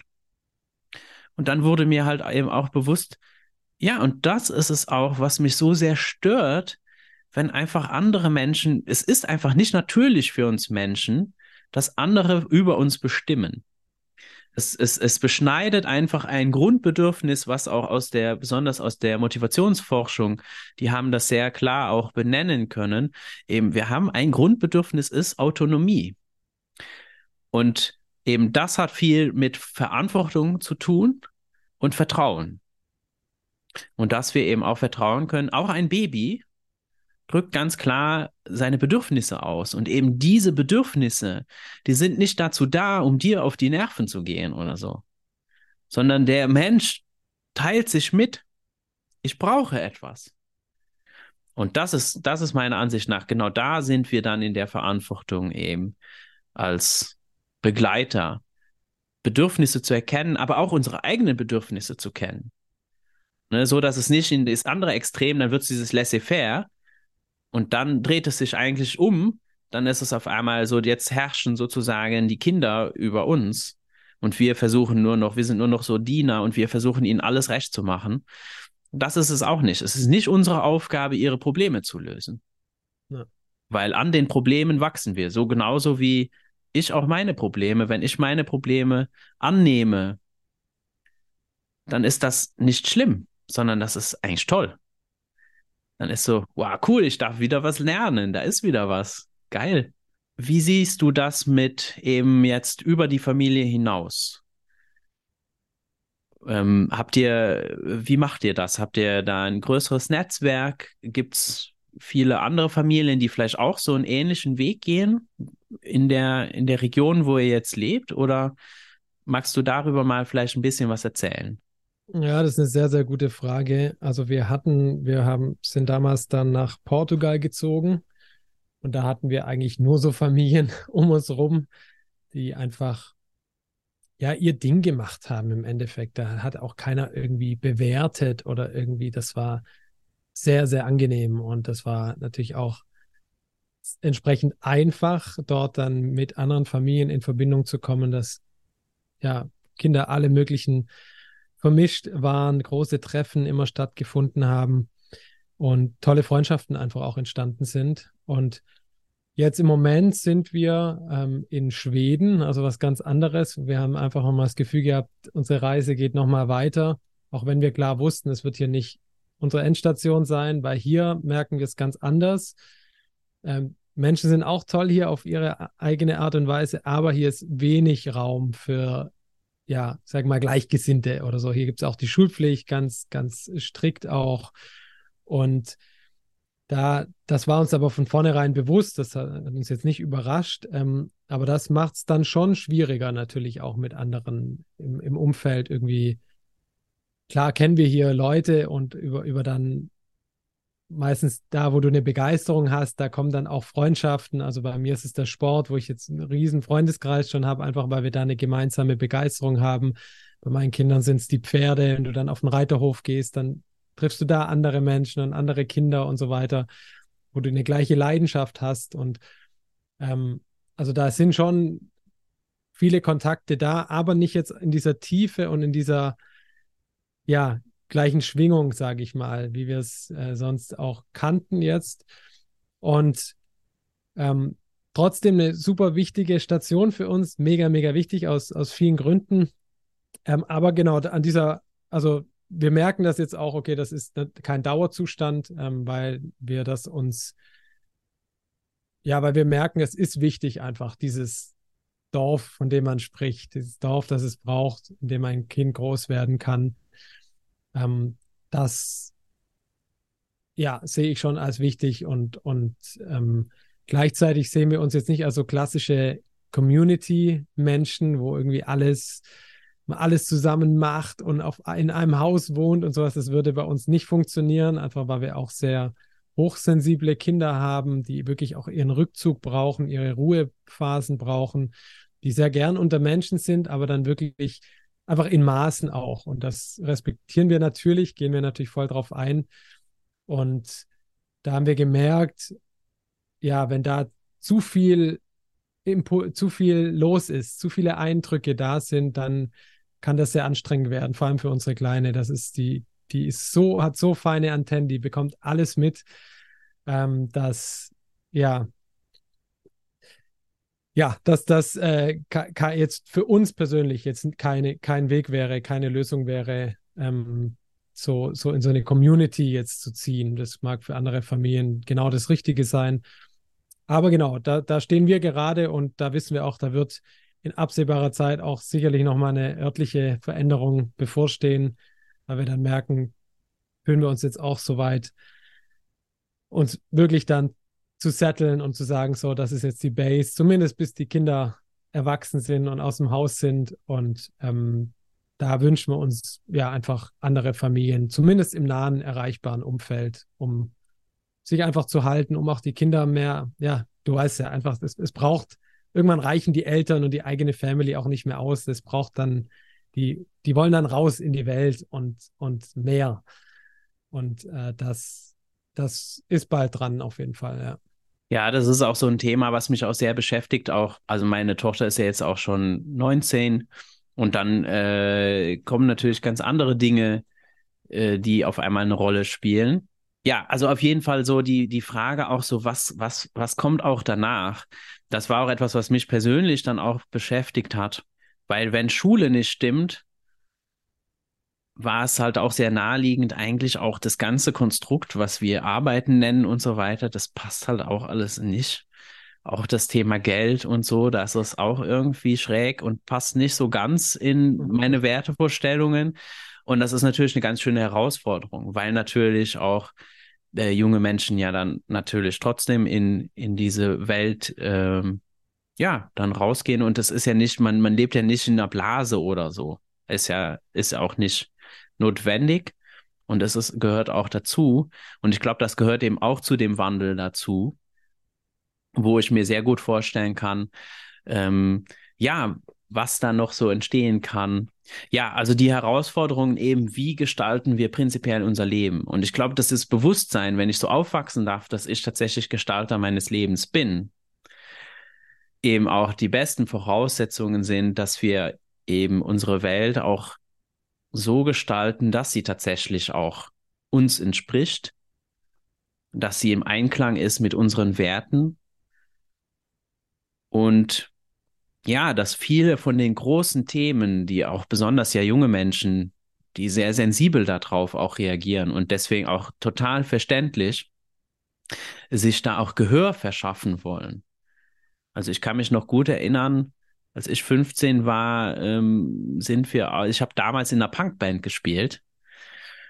Und wir haben eben auch dann oft, ähm, ja, auf Demonstrationen oder so weiter, auf der Straße Konzerte gespielt. Wir haben einfach Straßen besetzt und äh, die bemalt und da mit einer Photovoltaikanlage Punkkonzerte gegeben. oder auf Friedensdemos äh, und so weiter. Weil es einfach für uns irgendwie total klar war, das wollen wir so nicht, das passt nicht.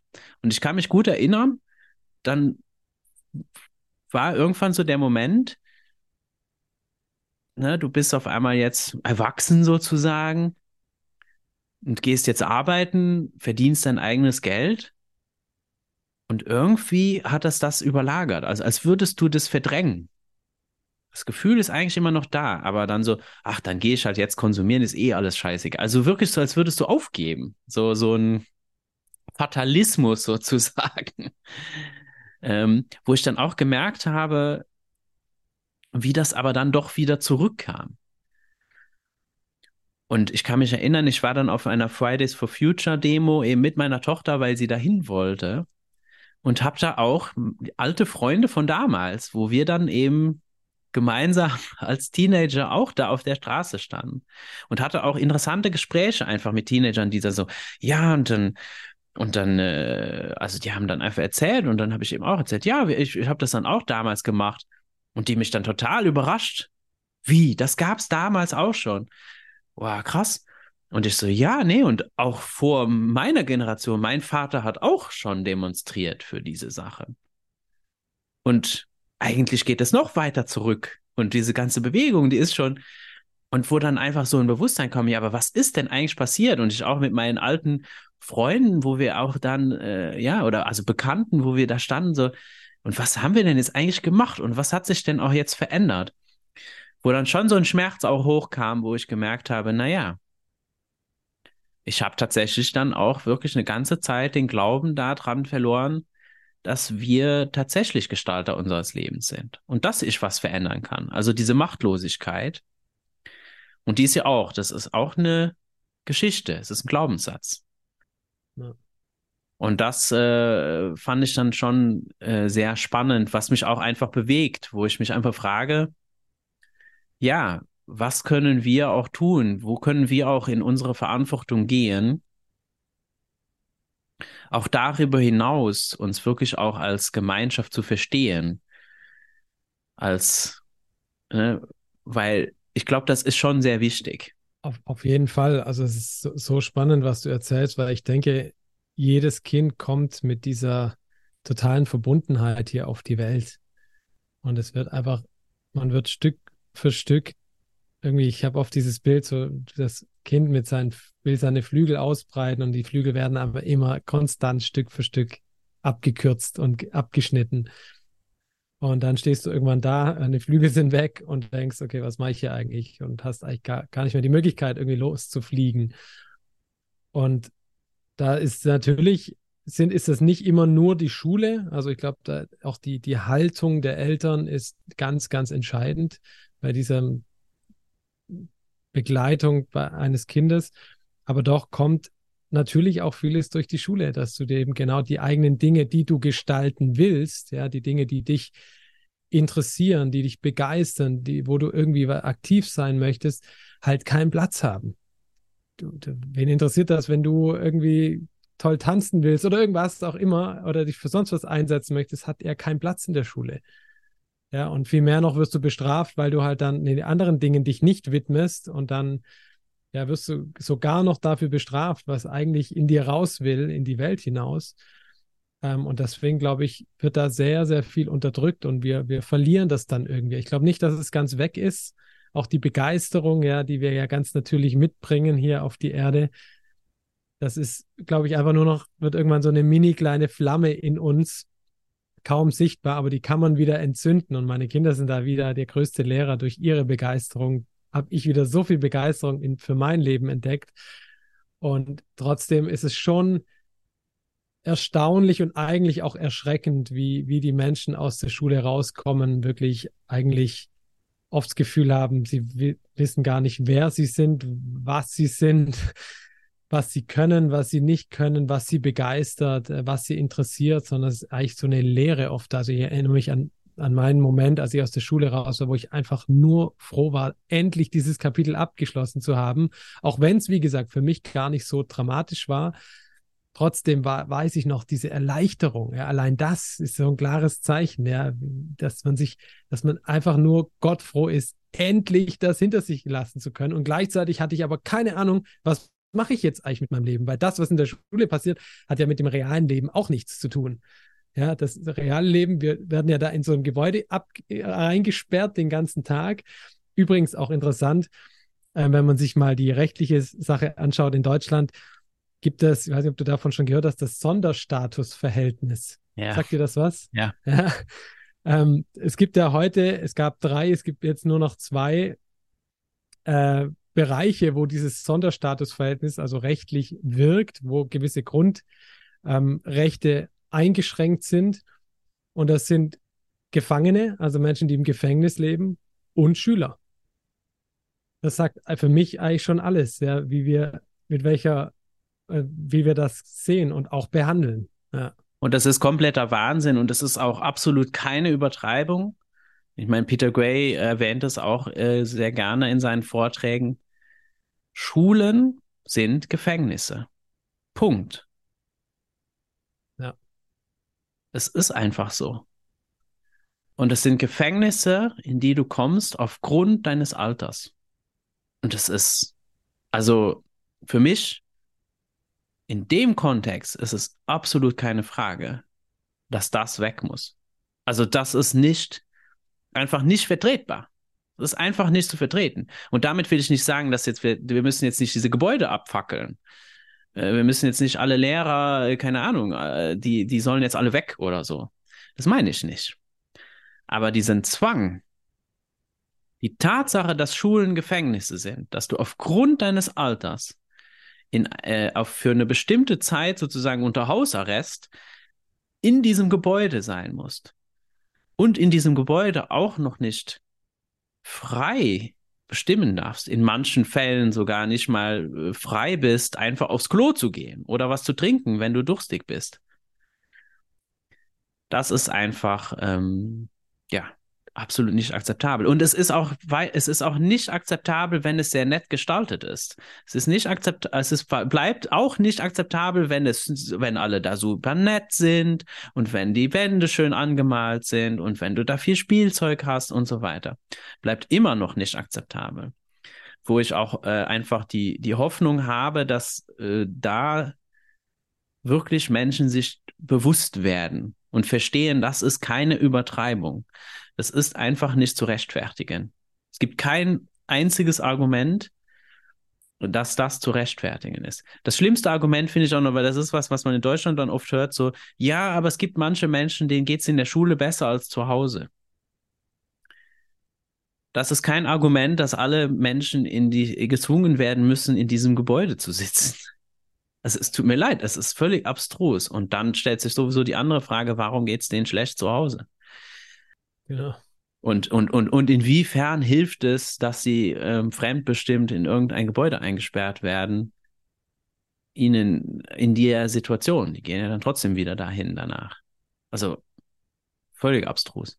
Naja, und so bin ich auch froh, dass es einfach dieses Bewusstsein auch wächst und dass auch Menschen einfach bemerken, das geht so nicht. Und wie du auch gesagt hast, natürlich ist es auch umgedreht so, dass die Eltern auch nicht verhindern sollten, wenn jemand gerne in die Schule hingehen will. Weil dann möchte ich das ja gerne. Und dann ist das ja vollkommen in Ordnung. Das ist auch vollkommen in Ordnung, wenn ich gerne Frontalunterricht gerne hätte in irgendwas wenn ich mir das ausgesucht habe, habe ich damit kein Problem. Es ist eigentlich nur der Zwang. Ja, das ist auch sehr schräg. Also wir haben am, am 15. September ist ja der Tag der Bildungs, der internationale Tag der Bildungsfreiheit. Das ist eine Initiative, die äh, aus Frankreich kommt. Und es ist eben auch der Tag der Demokratie. Und es ist eigentlich ein Tag, worum, wo es darum geht, einfach mal bewusst zu machen, dass es sehr wichtig ist, dass wir eine freie Wahl haben wie wir uns bilden. Das ist dann eigentlich mit dieser Bildungsfreiheit, das ist ein bisschen seltsames, seltsamer Begriff. Äh, aber dass wir das frei wählen können. Und das ist sehr, sehr zentral. Und wir haben zum Beispiel jetzt die Fragestellung in einem Netzwerk, wo, wo ich eben auch sehr aktiv bin, wo die Frage aufkam, naja, und was ist denn mit Artikel 26 der, der UN-Menschenrechts, der, der, der Menschenrechte? Da, da steht, da geht es ja um das Recht auf Bildung. Also ist schon eben eh schon mal schräg, weil die deutsche Übersetzung ist ähm, meiner Ansicht nach einfach falsch übersetzt, weil, also da muss es ein riesen Missverständnis geben. Bei einer deutschen Übersetzung wird von Unterricht gesprochen. Also und in der Kinderrechtskonvention wird sogar von Schule gesprochen. wird es noch schräger. Und eigentlich im Original wird von Education gesprochen. Also was auch nicht wirklich wortwörtlich zu übersetzen ist mit Bildung. Also da ist schon ein Problem mit der Sprachlichkeit, auch im Deutschen und vielleicht auch mit der kulturellen Verständnis, was das dann auch so zu sagen ist. Und einfach die Frage, braucht es vielleicht, muss, müsste dieser Artikel vielleicht umgeschrieben werden? Weil da wird von einer Pflicht gesprochen, eine Obligation. Und das macht, ist eigentlich ein Widerspruch. Wenn es um Rechte geht, sollte eigentlich nicht von Pflichten gesprochen werden. Es ist schon eine Vermischung. Und das ist nur in diesem Fall. Und das ist schon schräg. Also da muss, da ist etwas, das ist noch zu klären. Da ist auf jeden Fall was im Feld, da, da, da muss dringend was geklärt werden. Ja. Und ähm, das sind zum Beispiel einfach so Fragen, die beschäftigen mich schon. Ne? Was ist denn damit? Und einfach diese Widersprüchlichkeiten. Also wir haben sehr, sehr viele Widersprüche in unserer Gesellschaft. In Deutschland haben ja auch zum Beispiel Kinder haben das Recht auf eine gewaltfreie Erziehung. Und aus irgendwelchen Gründen scheint das, wenn es um die Schulpflicht geht, nicht mehr zu, da ist das wohl nicht mehr gültig. Ja.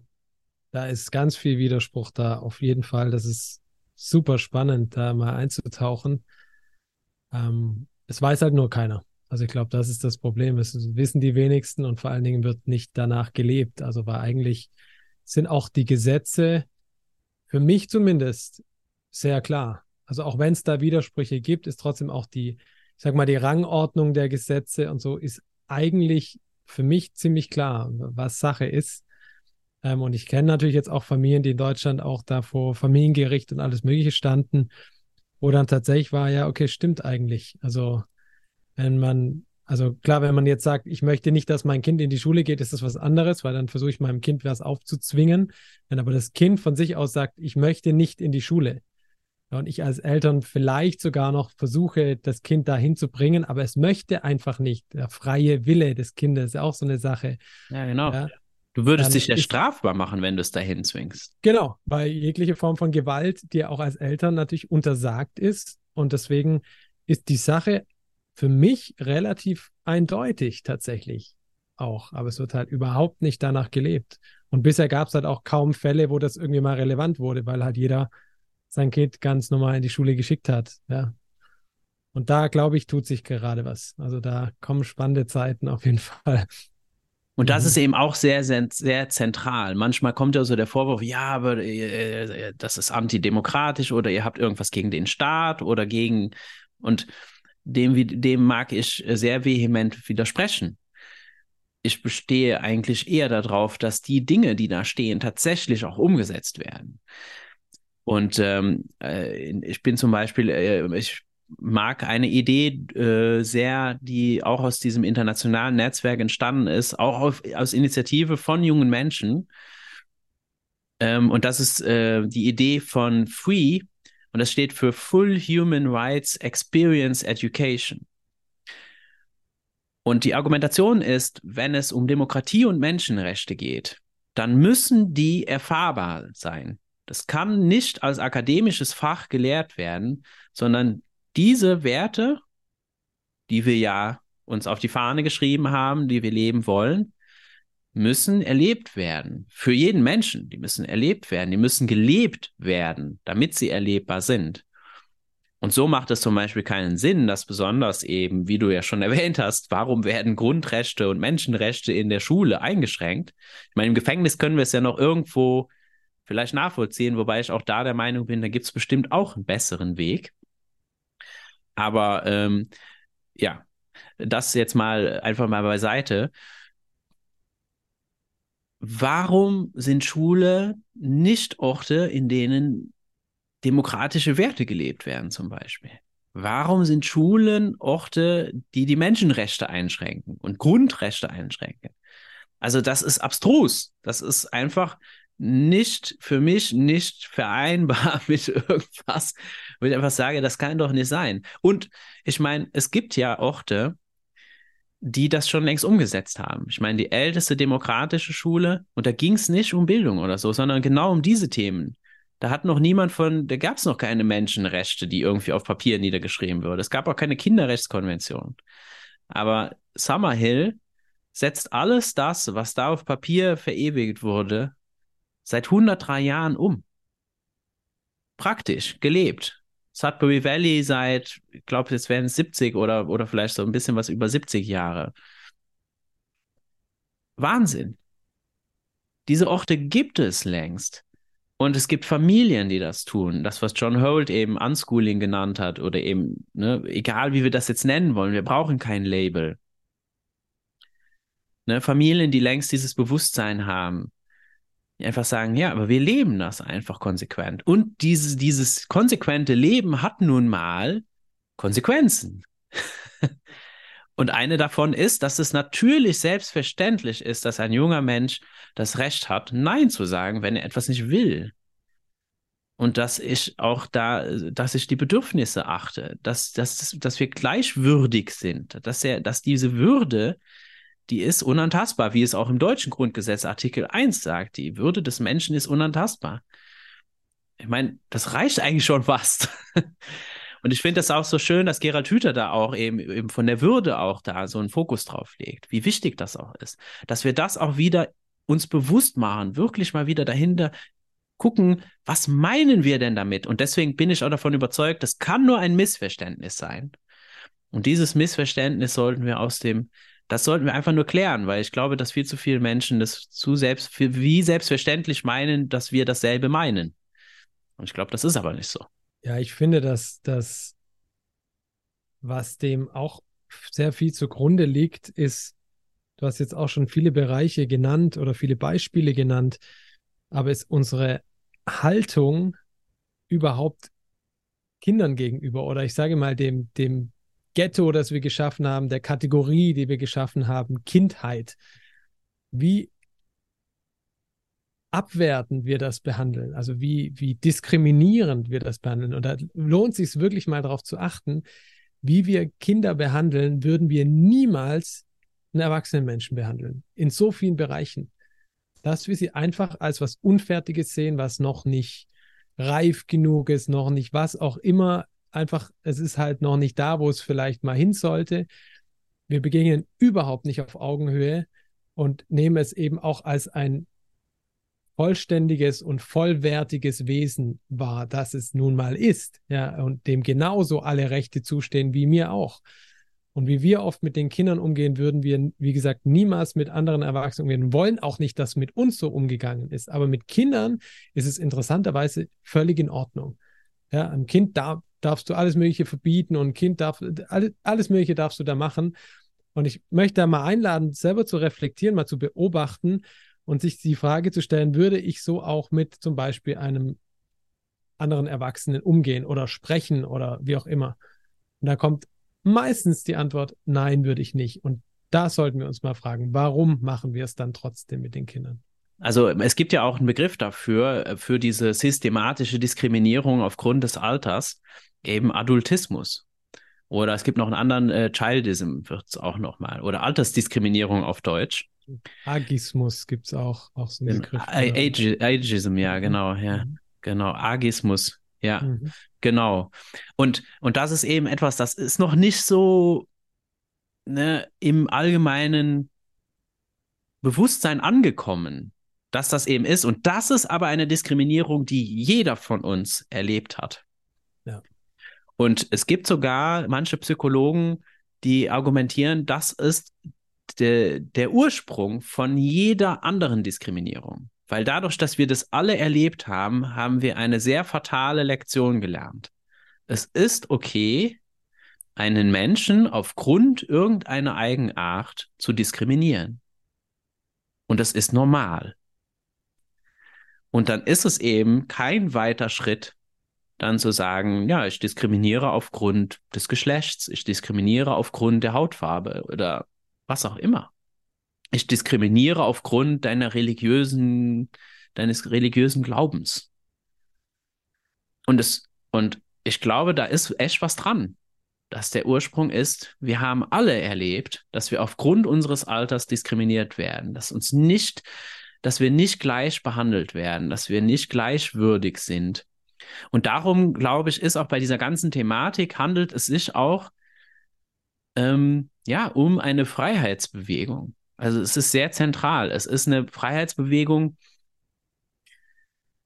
die mit einem vielleicht einem großen Unterschied, dass sonst historisch die Freiheitsbewegung, die wir so kennen, dass da eher die Menschen für sich selber eingestanden sind. Natürlich gemeinsam auch dann, dass wir erkannt haben, okay, das betrifft nicht nur mich, sondern es ist ein Thema, das betrifft eigentlich die ganze Gesellschaft und andere Menschen profitieren auch davon.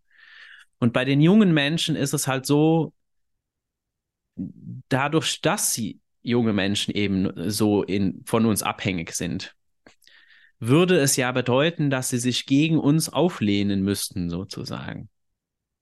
Tun junge Menschen einen gewissen Grad und dann aber auch nicht so wirklich. Also es ist ein bisschen unfair, finde ich.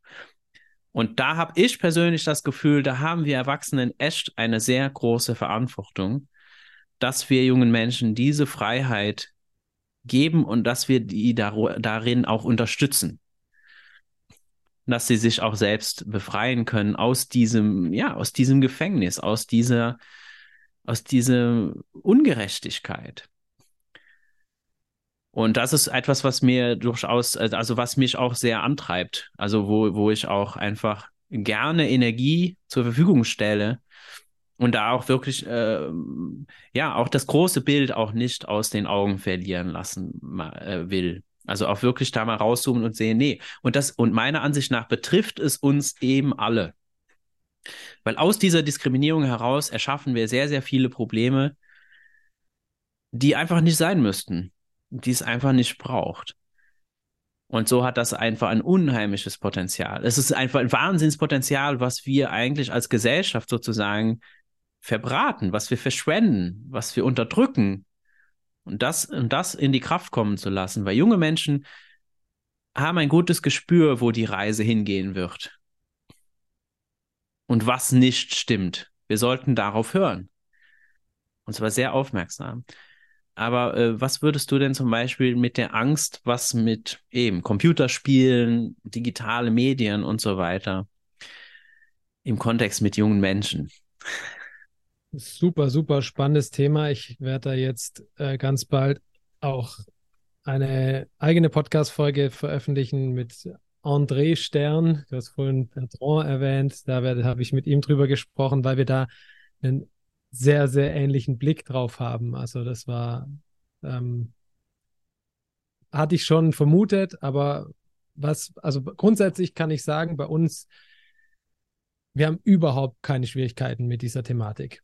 Also vielleicht liegt das auch an, an, klar, jedes Kind ist anders. Also manche sind da vielleicht mehr hingezogen, manche weniger. Also wie du gesagt hast, da gibt es, da gibt es keine Regel, die für alle gelten kann. Das ist völlig unmöglich. Und ich habe noch dazu zwei Mädchen, vielleicht spielt das auch rein, vielleicht sind die da auch grundsätzlich, haben die halt lieber Lust zu basteln oder irgendwas zu machen.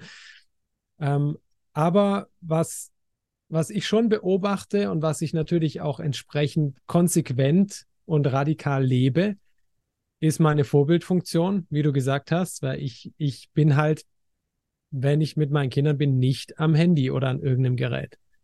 Das ist für mich ganz klar, weil das ist, also ich beobachte das so oft, dass, dass Eltern die ganze Zeit an diesem Ding sind und die Kinder hier, Papa, guck mal schnell und sowas und wird vielleicht kurz eine Sekunde der Blick gehoben und dann geht es wieder ins Handy rein. Da würde ich als Kind auch denken, wow, da ist ja, ich will gerade sowas Spannendes meinem Papa zeigen, der schaut aber nur in dieses Ding rein. Das muss ja extrem interessant sein, was da in diesem Handy abgeht. Ja, und natürlich wenn sie sehen, oh, Mama, Papa sind dauernd an diesem Ding, will ich als Kind natürlich das auch machen. Ist für mich völlig logisch. Ja, die machen ja alles nach. Die wollen ja so sein wie, wie ihre Eltern. Und deswegen finde ich, sind sich viele schon mal dieser Vorbildfunktion nicht bewusst. Ja, weil, ähm, wie du es gesagt hast, den Kind sagen, du darfst jetzt aber nicht, aber selber die ganze Zeit am Ding zu sein, das geht für mich hinten und vorne nicht auf. Ähm, und gleichzeitig würde ich es auch nicht verteufeln, weil ich finde, es sind einfach Geräte, die gehören heute irgendwo mit dazu. Ja, es gibt gewisse Gefahren und auch vielleicht ein Suchtpotenzial, wobei man da auch wieder die Frage stellen darf, warum wird so ein Kind abhängig von so einem Gerät? Und da ist für mich zu sehr der Fokus drauf, oh, diese Geräte sind böse und schlecht und so weiter. Und wo wir gar nicht hinschauen, ist nämlich warum, wieder die Warum-Frage, warum zieht das Kind die virtuelle Welt der realen Welt vor. Also was ist in diesem Computerspiel oder in diesem Handy oder was auch immer im Fernsehen, was ist da offensichtlich spannender als das reale Leben? Und das führt uns ganz schnell zu der Erkenntnis eigentlich, dass dem Kind ganz offensichtlich in der realen Welt was fehlt, was es irgendwie in diesen Spielen oder was auch immer es da macht, kompensiert und wiederfinden kann. Deswegen bin ich ein großer Verfechter davon, da hinzuschauen, was eben fehlt dem Kind und was, was braucht es eigentlich in der realen Welt, dass es erst gar nicht sich so in diese virtuelle Welt reingezogen fühlt. Ähm, und das finde ich ist ein Blick, den wir oft vergessen, dass wir eben das zu schnell einfach eigentlich das Symptom behandeln, oh, da ist jetzt ein Handy und das Kind will immer dahin also Handyverbot oder sowas. Ja, das ist aber nicht die Ursache. Ja, das ist wie wenn du irgendwie Schulterschmerzen hast und du dir halt ein, Schmerzmittel reinpfeifst. Okay, das hilft vielleicht kurz, aber das ist bestimmt nicht die Ursache deiner Schulterschmerzen. Die kann wo ganz anderes liegen. Die hat vielleicht auch mit der Schulter gar nichts zu tun. Und deswegen, ja, ist für mich eher da der Blick, was ist die Ursache? Also, wa, wa, was fehlt dem Kind eigentlich? Welches Bedürfnis stillt es in diesen Dingen? Und das muss ja auch nicht schlecht sein. Also ich glaube, wie gesagt, ich habe da jetzt keinerlei Probleme, deswegen habe ich da vielleicht auch leicht reden. Aber ich denke, dass das wäre so, ist so mein Ansatz und meine Perspektive, dass ich wirklich schaue, hey, ich möchte meinen Kindern hier eine Welt zeigen, die einfach spannend ist, die es eben zu entdecken gilt, wo man äh, Sachen erforschen kann, ausprobieren kann. Und dann beobachte ich, ist das Interesse an an so digitalen Welten und virtuellen Welten ziemlich gering, sage ich mal, eher sogar langweilig. Also ich sehe es auch, wenn sie dann mal mit Oma und Opa telefonieren oder sowas und dann auflegen, ist es nicht, sie machen da noch weiter am Handy rum, sondern das Handy ist dann sofort uninteressant und das heißt eher, oh yes, endlich wieder zum Basteltisch, endlich wieder dem Spiel sich widmen oder sowas. Das ist das, was ich beobachte. Und ich glaube, den, den Fokus haben wenige so, sondern die ist, machen sich ein bisschen zu einfach, indem sie die Dinge einfach grundsätzlich äh, ja als das Problem sehen. Und das, glaube ich, das, das ist nicht die Ursache. Ja. Ja, da bin ich 100% bei dir. Auch so der, einfach auch zu unterscheiden, weil ich meine, manchmal ist es auch, also ich habe zum Beispiel bei mir selber beobachtet, ja, man kann diese Geräte benutzen, um sozusagen sich abzulenken. Und sogar das muss nicht zwingend eine schlechte Sache sein. Wenn es etwas ist, was dein System wieder beruhigt, wo du wieder äh, zu dir finden kannst und so weiter. Und wenn das etwas ist, was dir Spaß macht und Freude macht, warum nicht? Ähm, also auch, dass, dass, es, dass es auch Unterschiede gibt. Ne? Und wenn es natürlich so etwas wird von, genau, mir fehlt etwas. Und ich glaube, dass wir das erkennen können, wenn wir wirklich bereit sind, auch genau hinzuschauen. Und das muss nicht sein, dass dir was fehlt, weil du jetzt, keine Ahnung, sehr intensiv in einem, ne, es kann ja auch ein Spiel sein, dieses Spiel jetzt gerade mal sehr intensiv spielst. Weil wir unterschätzen auch, dass du da auch, also das ist dann auch so eine Bewertung. So dass du, dass das dann auch wertlos wäre. Also, dass das dann auch nichts bringt, da lernst du nichts oder so. Das ist doch Quatsch. Sondern das kann ja auch eine Herausforderung sein und dann beschäftigst du dich eben damit.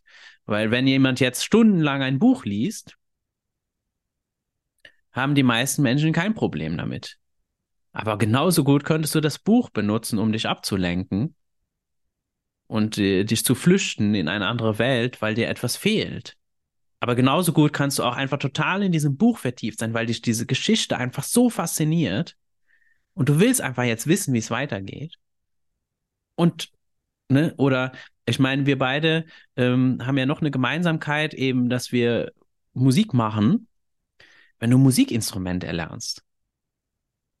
Oder wenn du dich da beschäftigt mit irgendwas, wenn du da irgendwie, keine Ahnung, du nimmst irgendeinen Song auf oder so, oder du komponierst irgendwas, dann gibt es Phasen, wo du Stunden um Stunden, heutzutage sogar auch noch vor einem Rechner hängst, weil wir einfach diese, diese, dieses Werkzeug einfach nutzen, und das ist auch, auch nicht, äh, das ist ja auch nicht schlimm. Das ist doch genial, dass ich heute einfach mit einem Laptop eigentlich eine ganze Platte aufnehmen kann. Und einfach meine Lieder selbst, selbst, äh, selbst aufnehmen kann, selbst produzieren kann.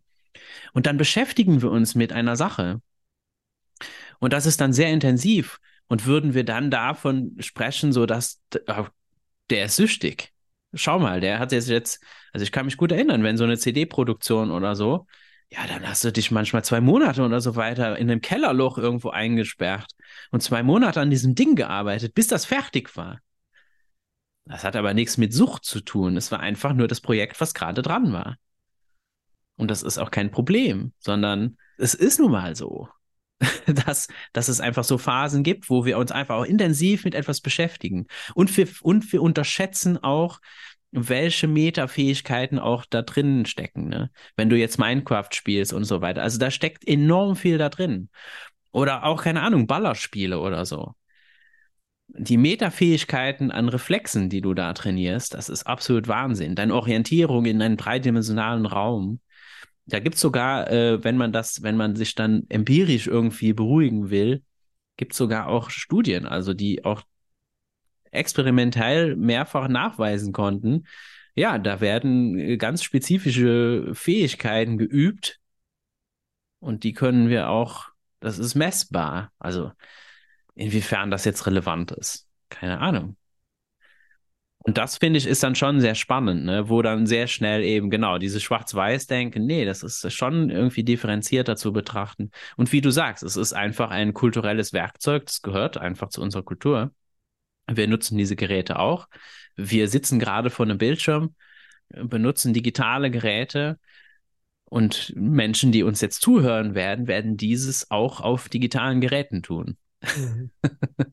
Ja, ist wirklich so, wie du sagst. Ich denke auch, wenn das auch als Werkzeug benutzt wird, das ist eine unfassbare Bereicherung. Also ich habe auch ich bin großer Basketball, neben der Musik ist Basketball meine große Leidenschaft und da habe ich auch früher so Basketballspiele gezockt und ich bin da rein versunken in diese Welt. Ich habe mir das vorgestellt, dass ich da spiele und mit dieser, mit diesen Zuschauern und alles in dieser Liga und alles Mögliche und habe mir da viel mitgenommen. Also tatsächlich für mein wirkliches Spiel. Aber bei mir war es halt so, sobald ich die Möglichkeit hatte, selber Basketball zu spielen, war für mich völlig klar, ist dieses Spiel mega uninteressant gewesen, sondern da wollte ich natürlich lieber selber auf dem Platz stehen. Ähm, und genauso auch Dinge nachzuschlagen heutzutage. Also es ist super toll, was da für Möglichkeiten gibt. Also gar keine Frage. Ähm, und deswegen auch, wie du es gesagt hast, diese Bewertung, also da auch einfach vorsichtig mit umgehen. Mhm. Und ähm, auch, ja, ich hatte das mit Gerald Hüther, hast du auch schon erwähnt, der war neulich auch in, mein Gast im Podcast und er hat eben auch gemeint, Problematisch wird es eigentlich dann, wenn wir es eben als Regulierung nehmen für unsere, ja, irgendwie Zustände, affektiven Zustände, wenn wir dann einfach nicht wissen, womit umgehen und dann greifen wir halt zu dem Ding oder setzen das Kind schnell irgendwie vors Tablet oder vor die Glotze, dann lernt es eben nicht mit diesen Zuständen selber umzugehen, sondern dann da, da also es gibt schon Gefahren, glaube ich schon, ja, also auf jeden Fall. Fall. Und ähm, was ich jetzt ganz aktuell erlebt habe, ist bei, bei meiner Ältesten, die ist zwölf, war bei einer Freundin zu Hause und da haben die einen Film geschaut. Meine Tochter kennt das irgendwie nicht, also wir machen das nicht.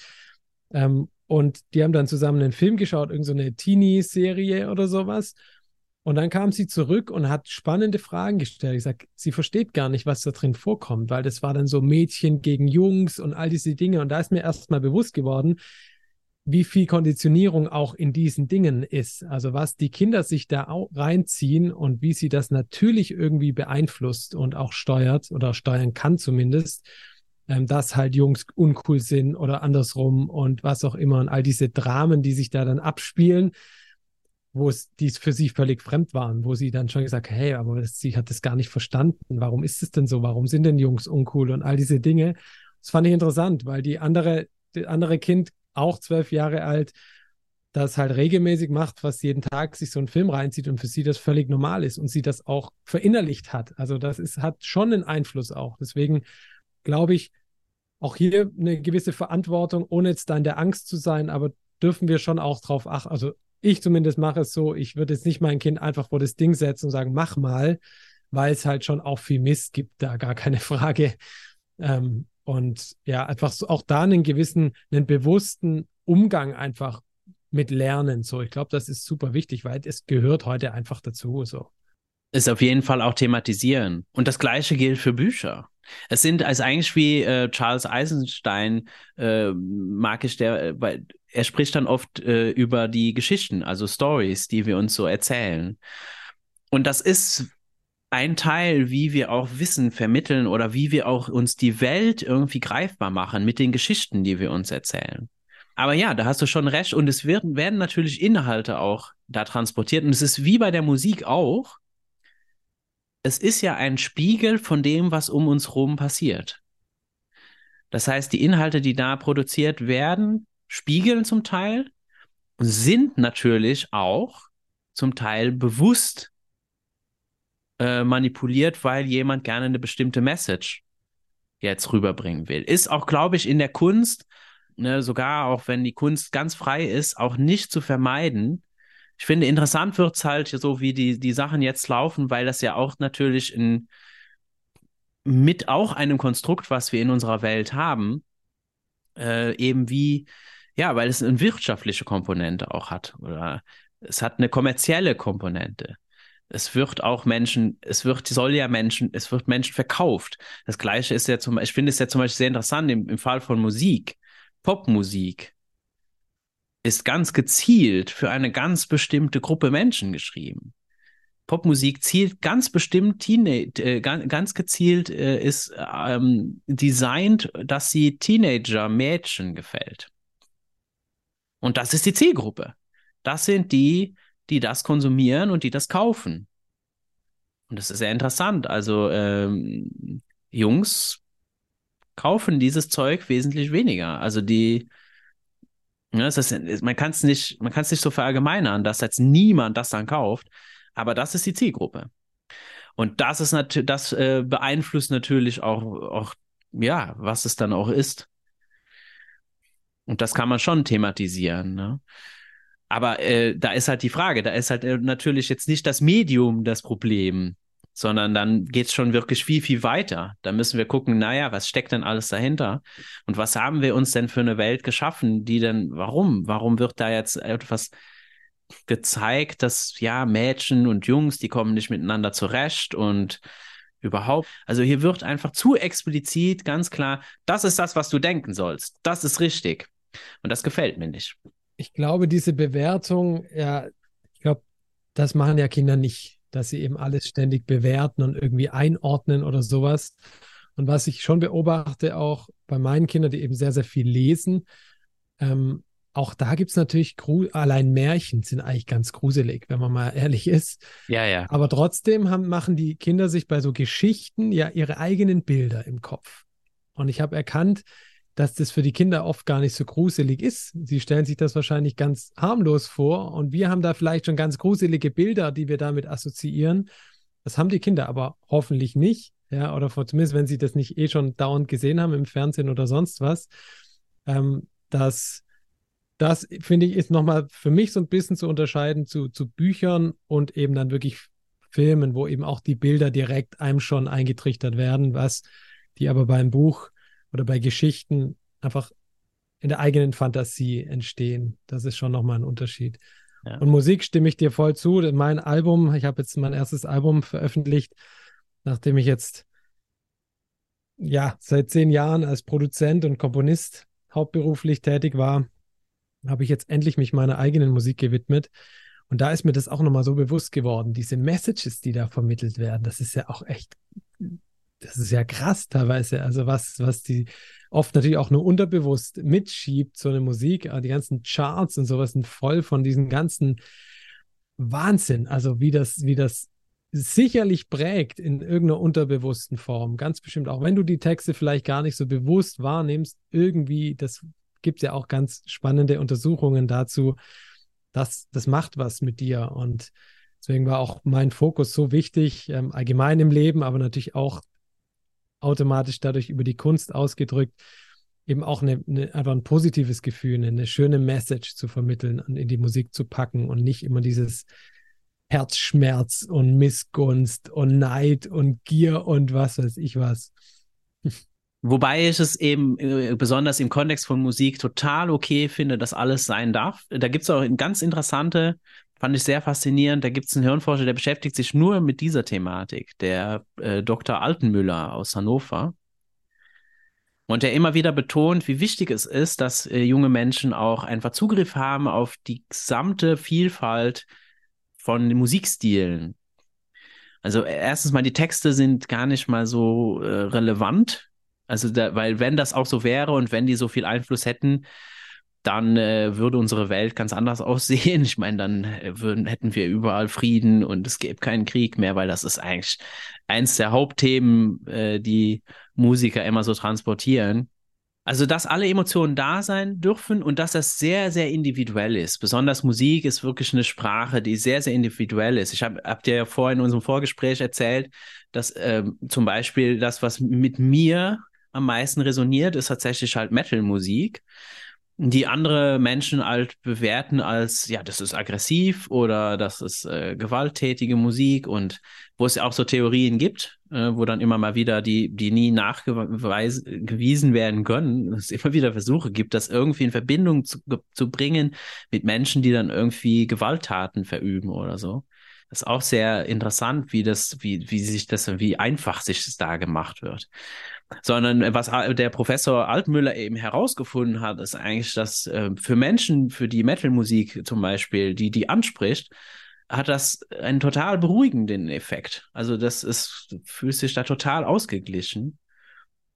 Und es ist auch tatsächlich so, besonders gerade Metal-Festivals, also das ist abstrakt für Menschen, die das noch nie erlebt haben, aber das sind so auch würde ich, würde ich als total familienfreundliche äh, Settings beschreiben witzigerweise. Und eine sehr verspielte Community, wo es auch teilweise sehr albern sein kann. Und natürlich, äh, man kann das nicht verallgemeinern. Es gibt so viele Stile da, ne? Da gibt es natürlich auch sehr ernsthaften Black Metal oder so. Da ist das ein bisschen anders. Äh, so im Großen und Ganzen.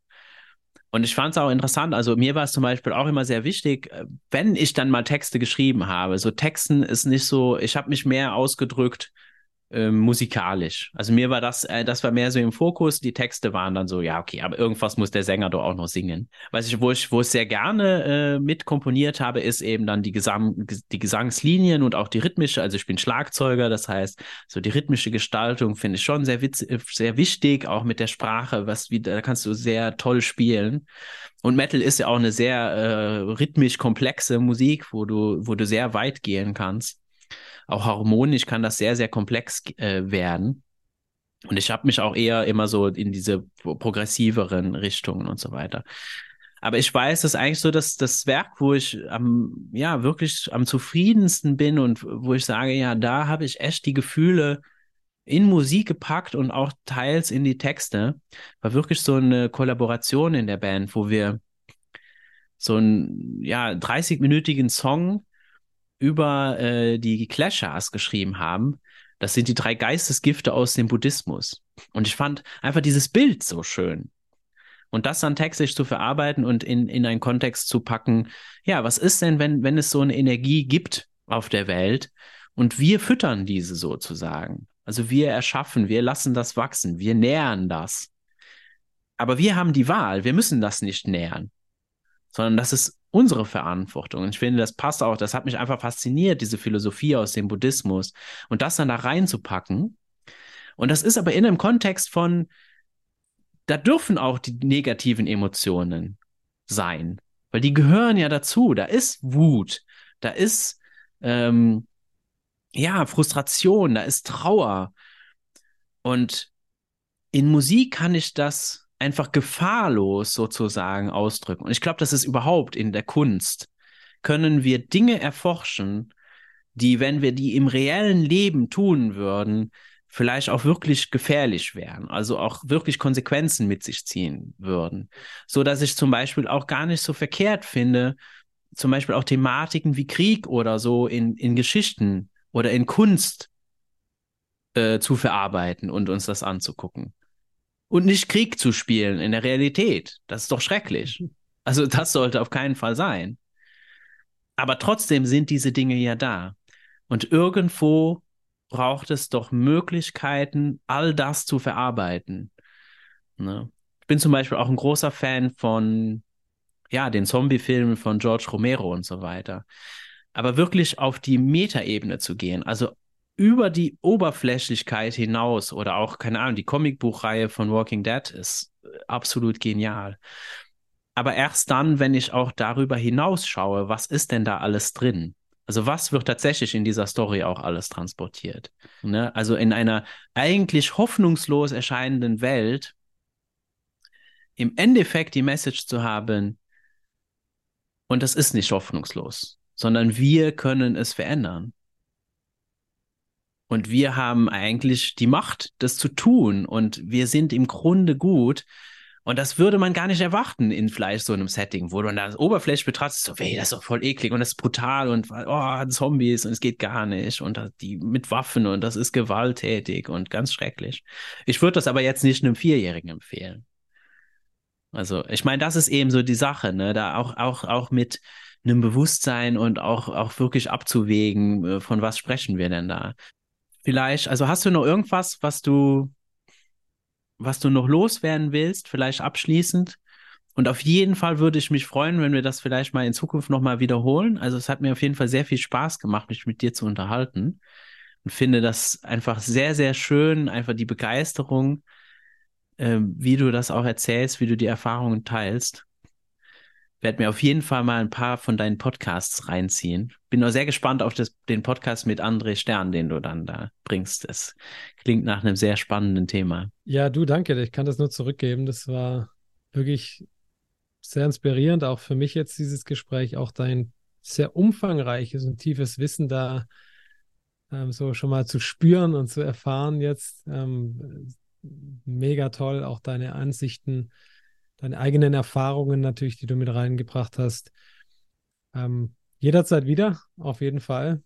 Und ja, ich meine, das ist einfach so ein umfangreiches, großes Thema. Ja, wenn allein nur die Schule kann man wahrscheinlich eine Woche lang durchsprechen und dann erst recht über den Weg ganz ohne Schule. Und wie wir es ganz am Anfang hatten, es, es sind so viele Zweige noch, so viele Bereiche, die da mit reinspielen. Es ist so umfangreich, so komplex.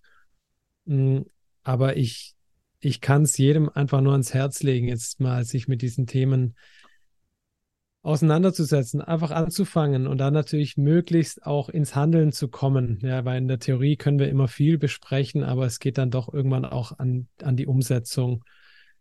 Und ja, ich denke auch, es, du hattest es vorhin auch so schön gesagt, es ist so, so viel Potenzial da. Es ist so unfassbar viel Potenzial, was uns ganze Menschheit im Endeffekt äh, angeht. Und wir irgendwie, ich habe das Gefühl, wir alle spüren, dass es bedarf Veränderung, es bedarf irgendwie etwas Neuem. Aber das werden wir einfach nicht erschaffen, wenn wir halt immer das Alte nach wie vor unverändert weitermachen und unsere Kinder in genau diesen Strukturen und diese Institutionen rein äh, zwängen und zwingen, ähm, wie wir es erlebt haben, dann müssen wir uns nicht wundern, wenn das gleiche Ergebnis am Ende rauskommt. Deswegen, dass wir da wirklich nicht nur als Eltern, sondern allgemein als Gesellschaft. Es geht genauso auch an alle Menschen, die keine Eltern, äh, keine Eltern, keine Kinder haben. Ähm, die bilden auch die Gesellschaft, die sind auch Teil davon, die sind auch Vorbild für unsere Kinder, ähm, dass wir da wieder ein neues, anderes Bewusstsein einfach bekommen und insgesamt die Kinder wieder mehr in den Mittelpunkt äh, bringen. Das ist so mein großer Wunsch und mein großes Bestreben und auch meine große Motivation hinter allem, was ich da diesbezüglich tue. Bis wo können Menschen deinen Podcast finden und überhaupt, was du so tust, auch deine Musik? Also am einfachsten über meine Website, über www.chrisfader.de. Da findet man dann auch meinen Open Your Heart Podcast, wo ich eben auch ganz unterschiedliche Themen behandle. Einfach alles, was mir so auf dem Herzen liegt, mit unterschiedlichsten Gästen. Natürlich auch viel das Thema Kinder und Thema Schule, ob das jetzt ein Gerald Hüther ist, der zu Gast war. André Stern war auch schon zu Gast bei mir. Auch Arno Stern, der Vater, war sogar schon Gast mit seinem, der den Malort kreiert hat, das Malspiel. Und ja, einfach ganz, ganz tolle, sehr inspirierende Gespräche und das ist eben der Open Your Heart Podcast und mein Album mit dem Titel Liebe gibt es auch auf meiner Website ähm, als CD oder als digitaler Download. Ähm, genau, kann man sich mal umschauen. Ja, vielen Dank fürs Gespräch und in diesem Sinne, wie wäre es mit selbstbestimmter Bildung?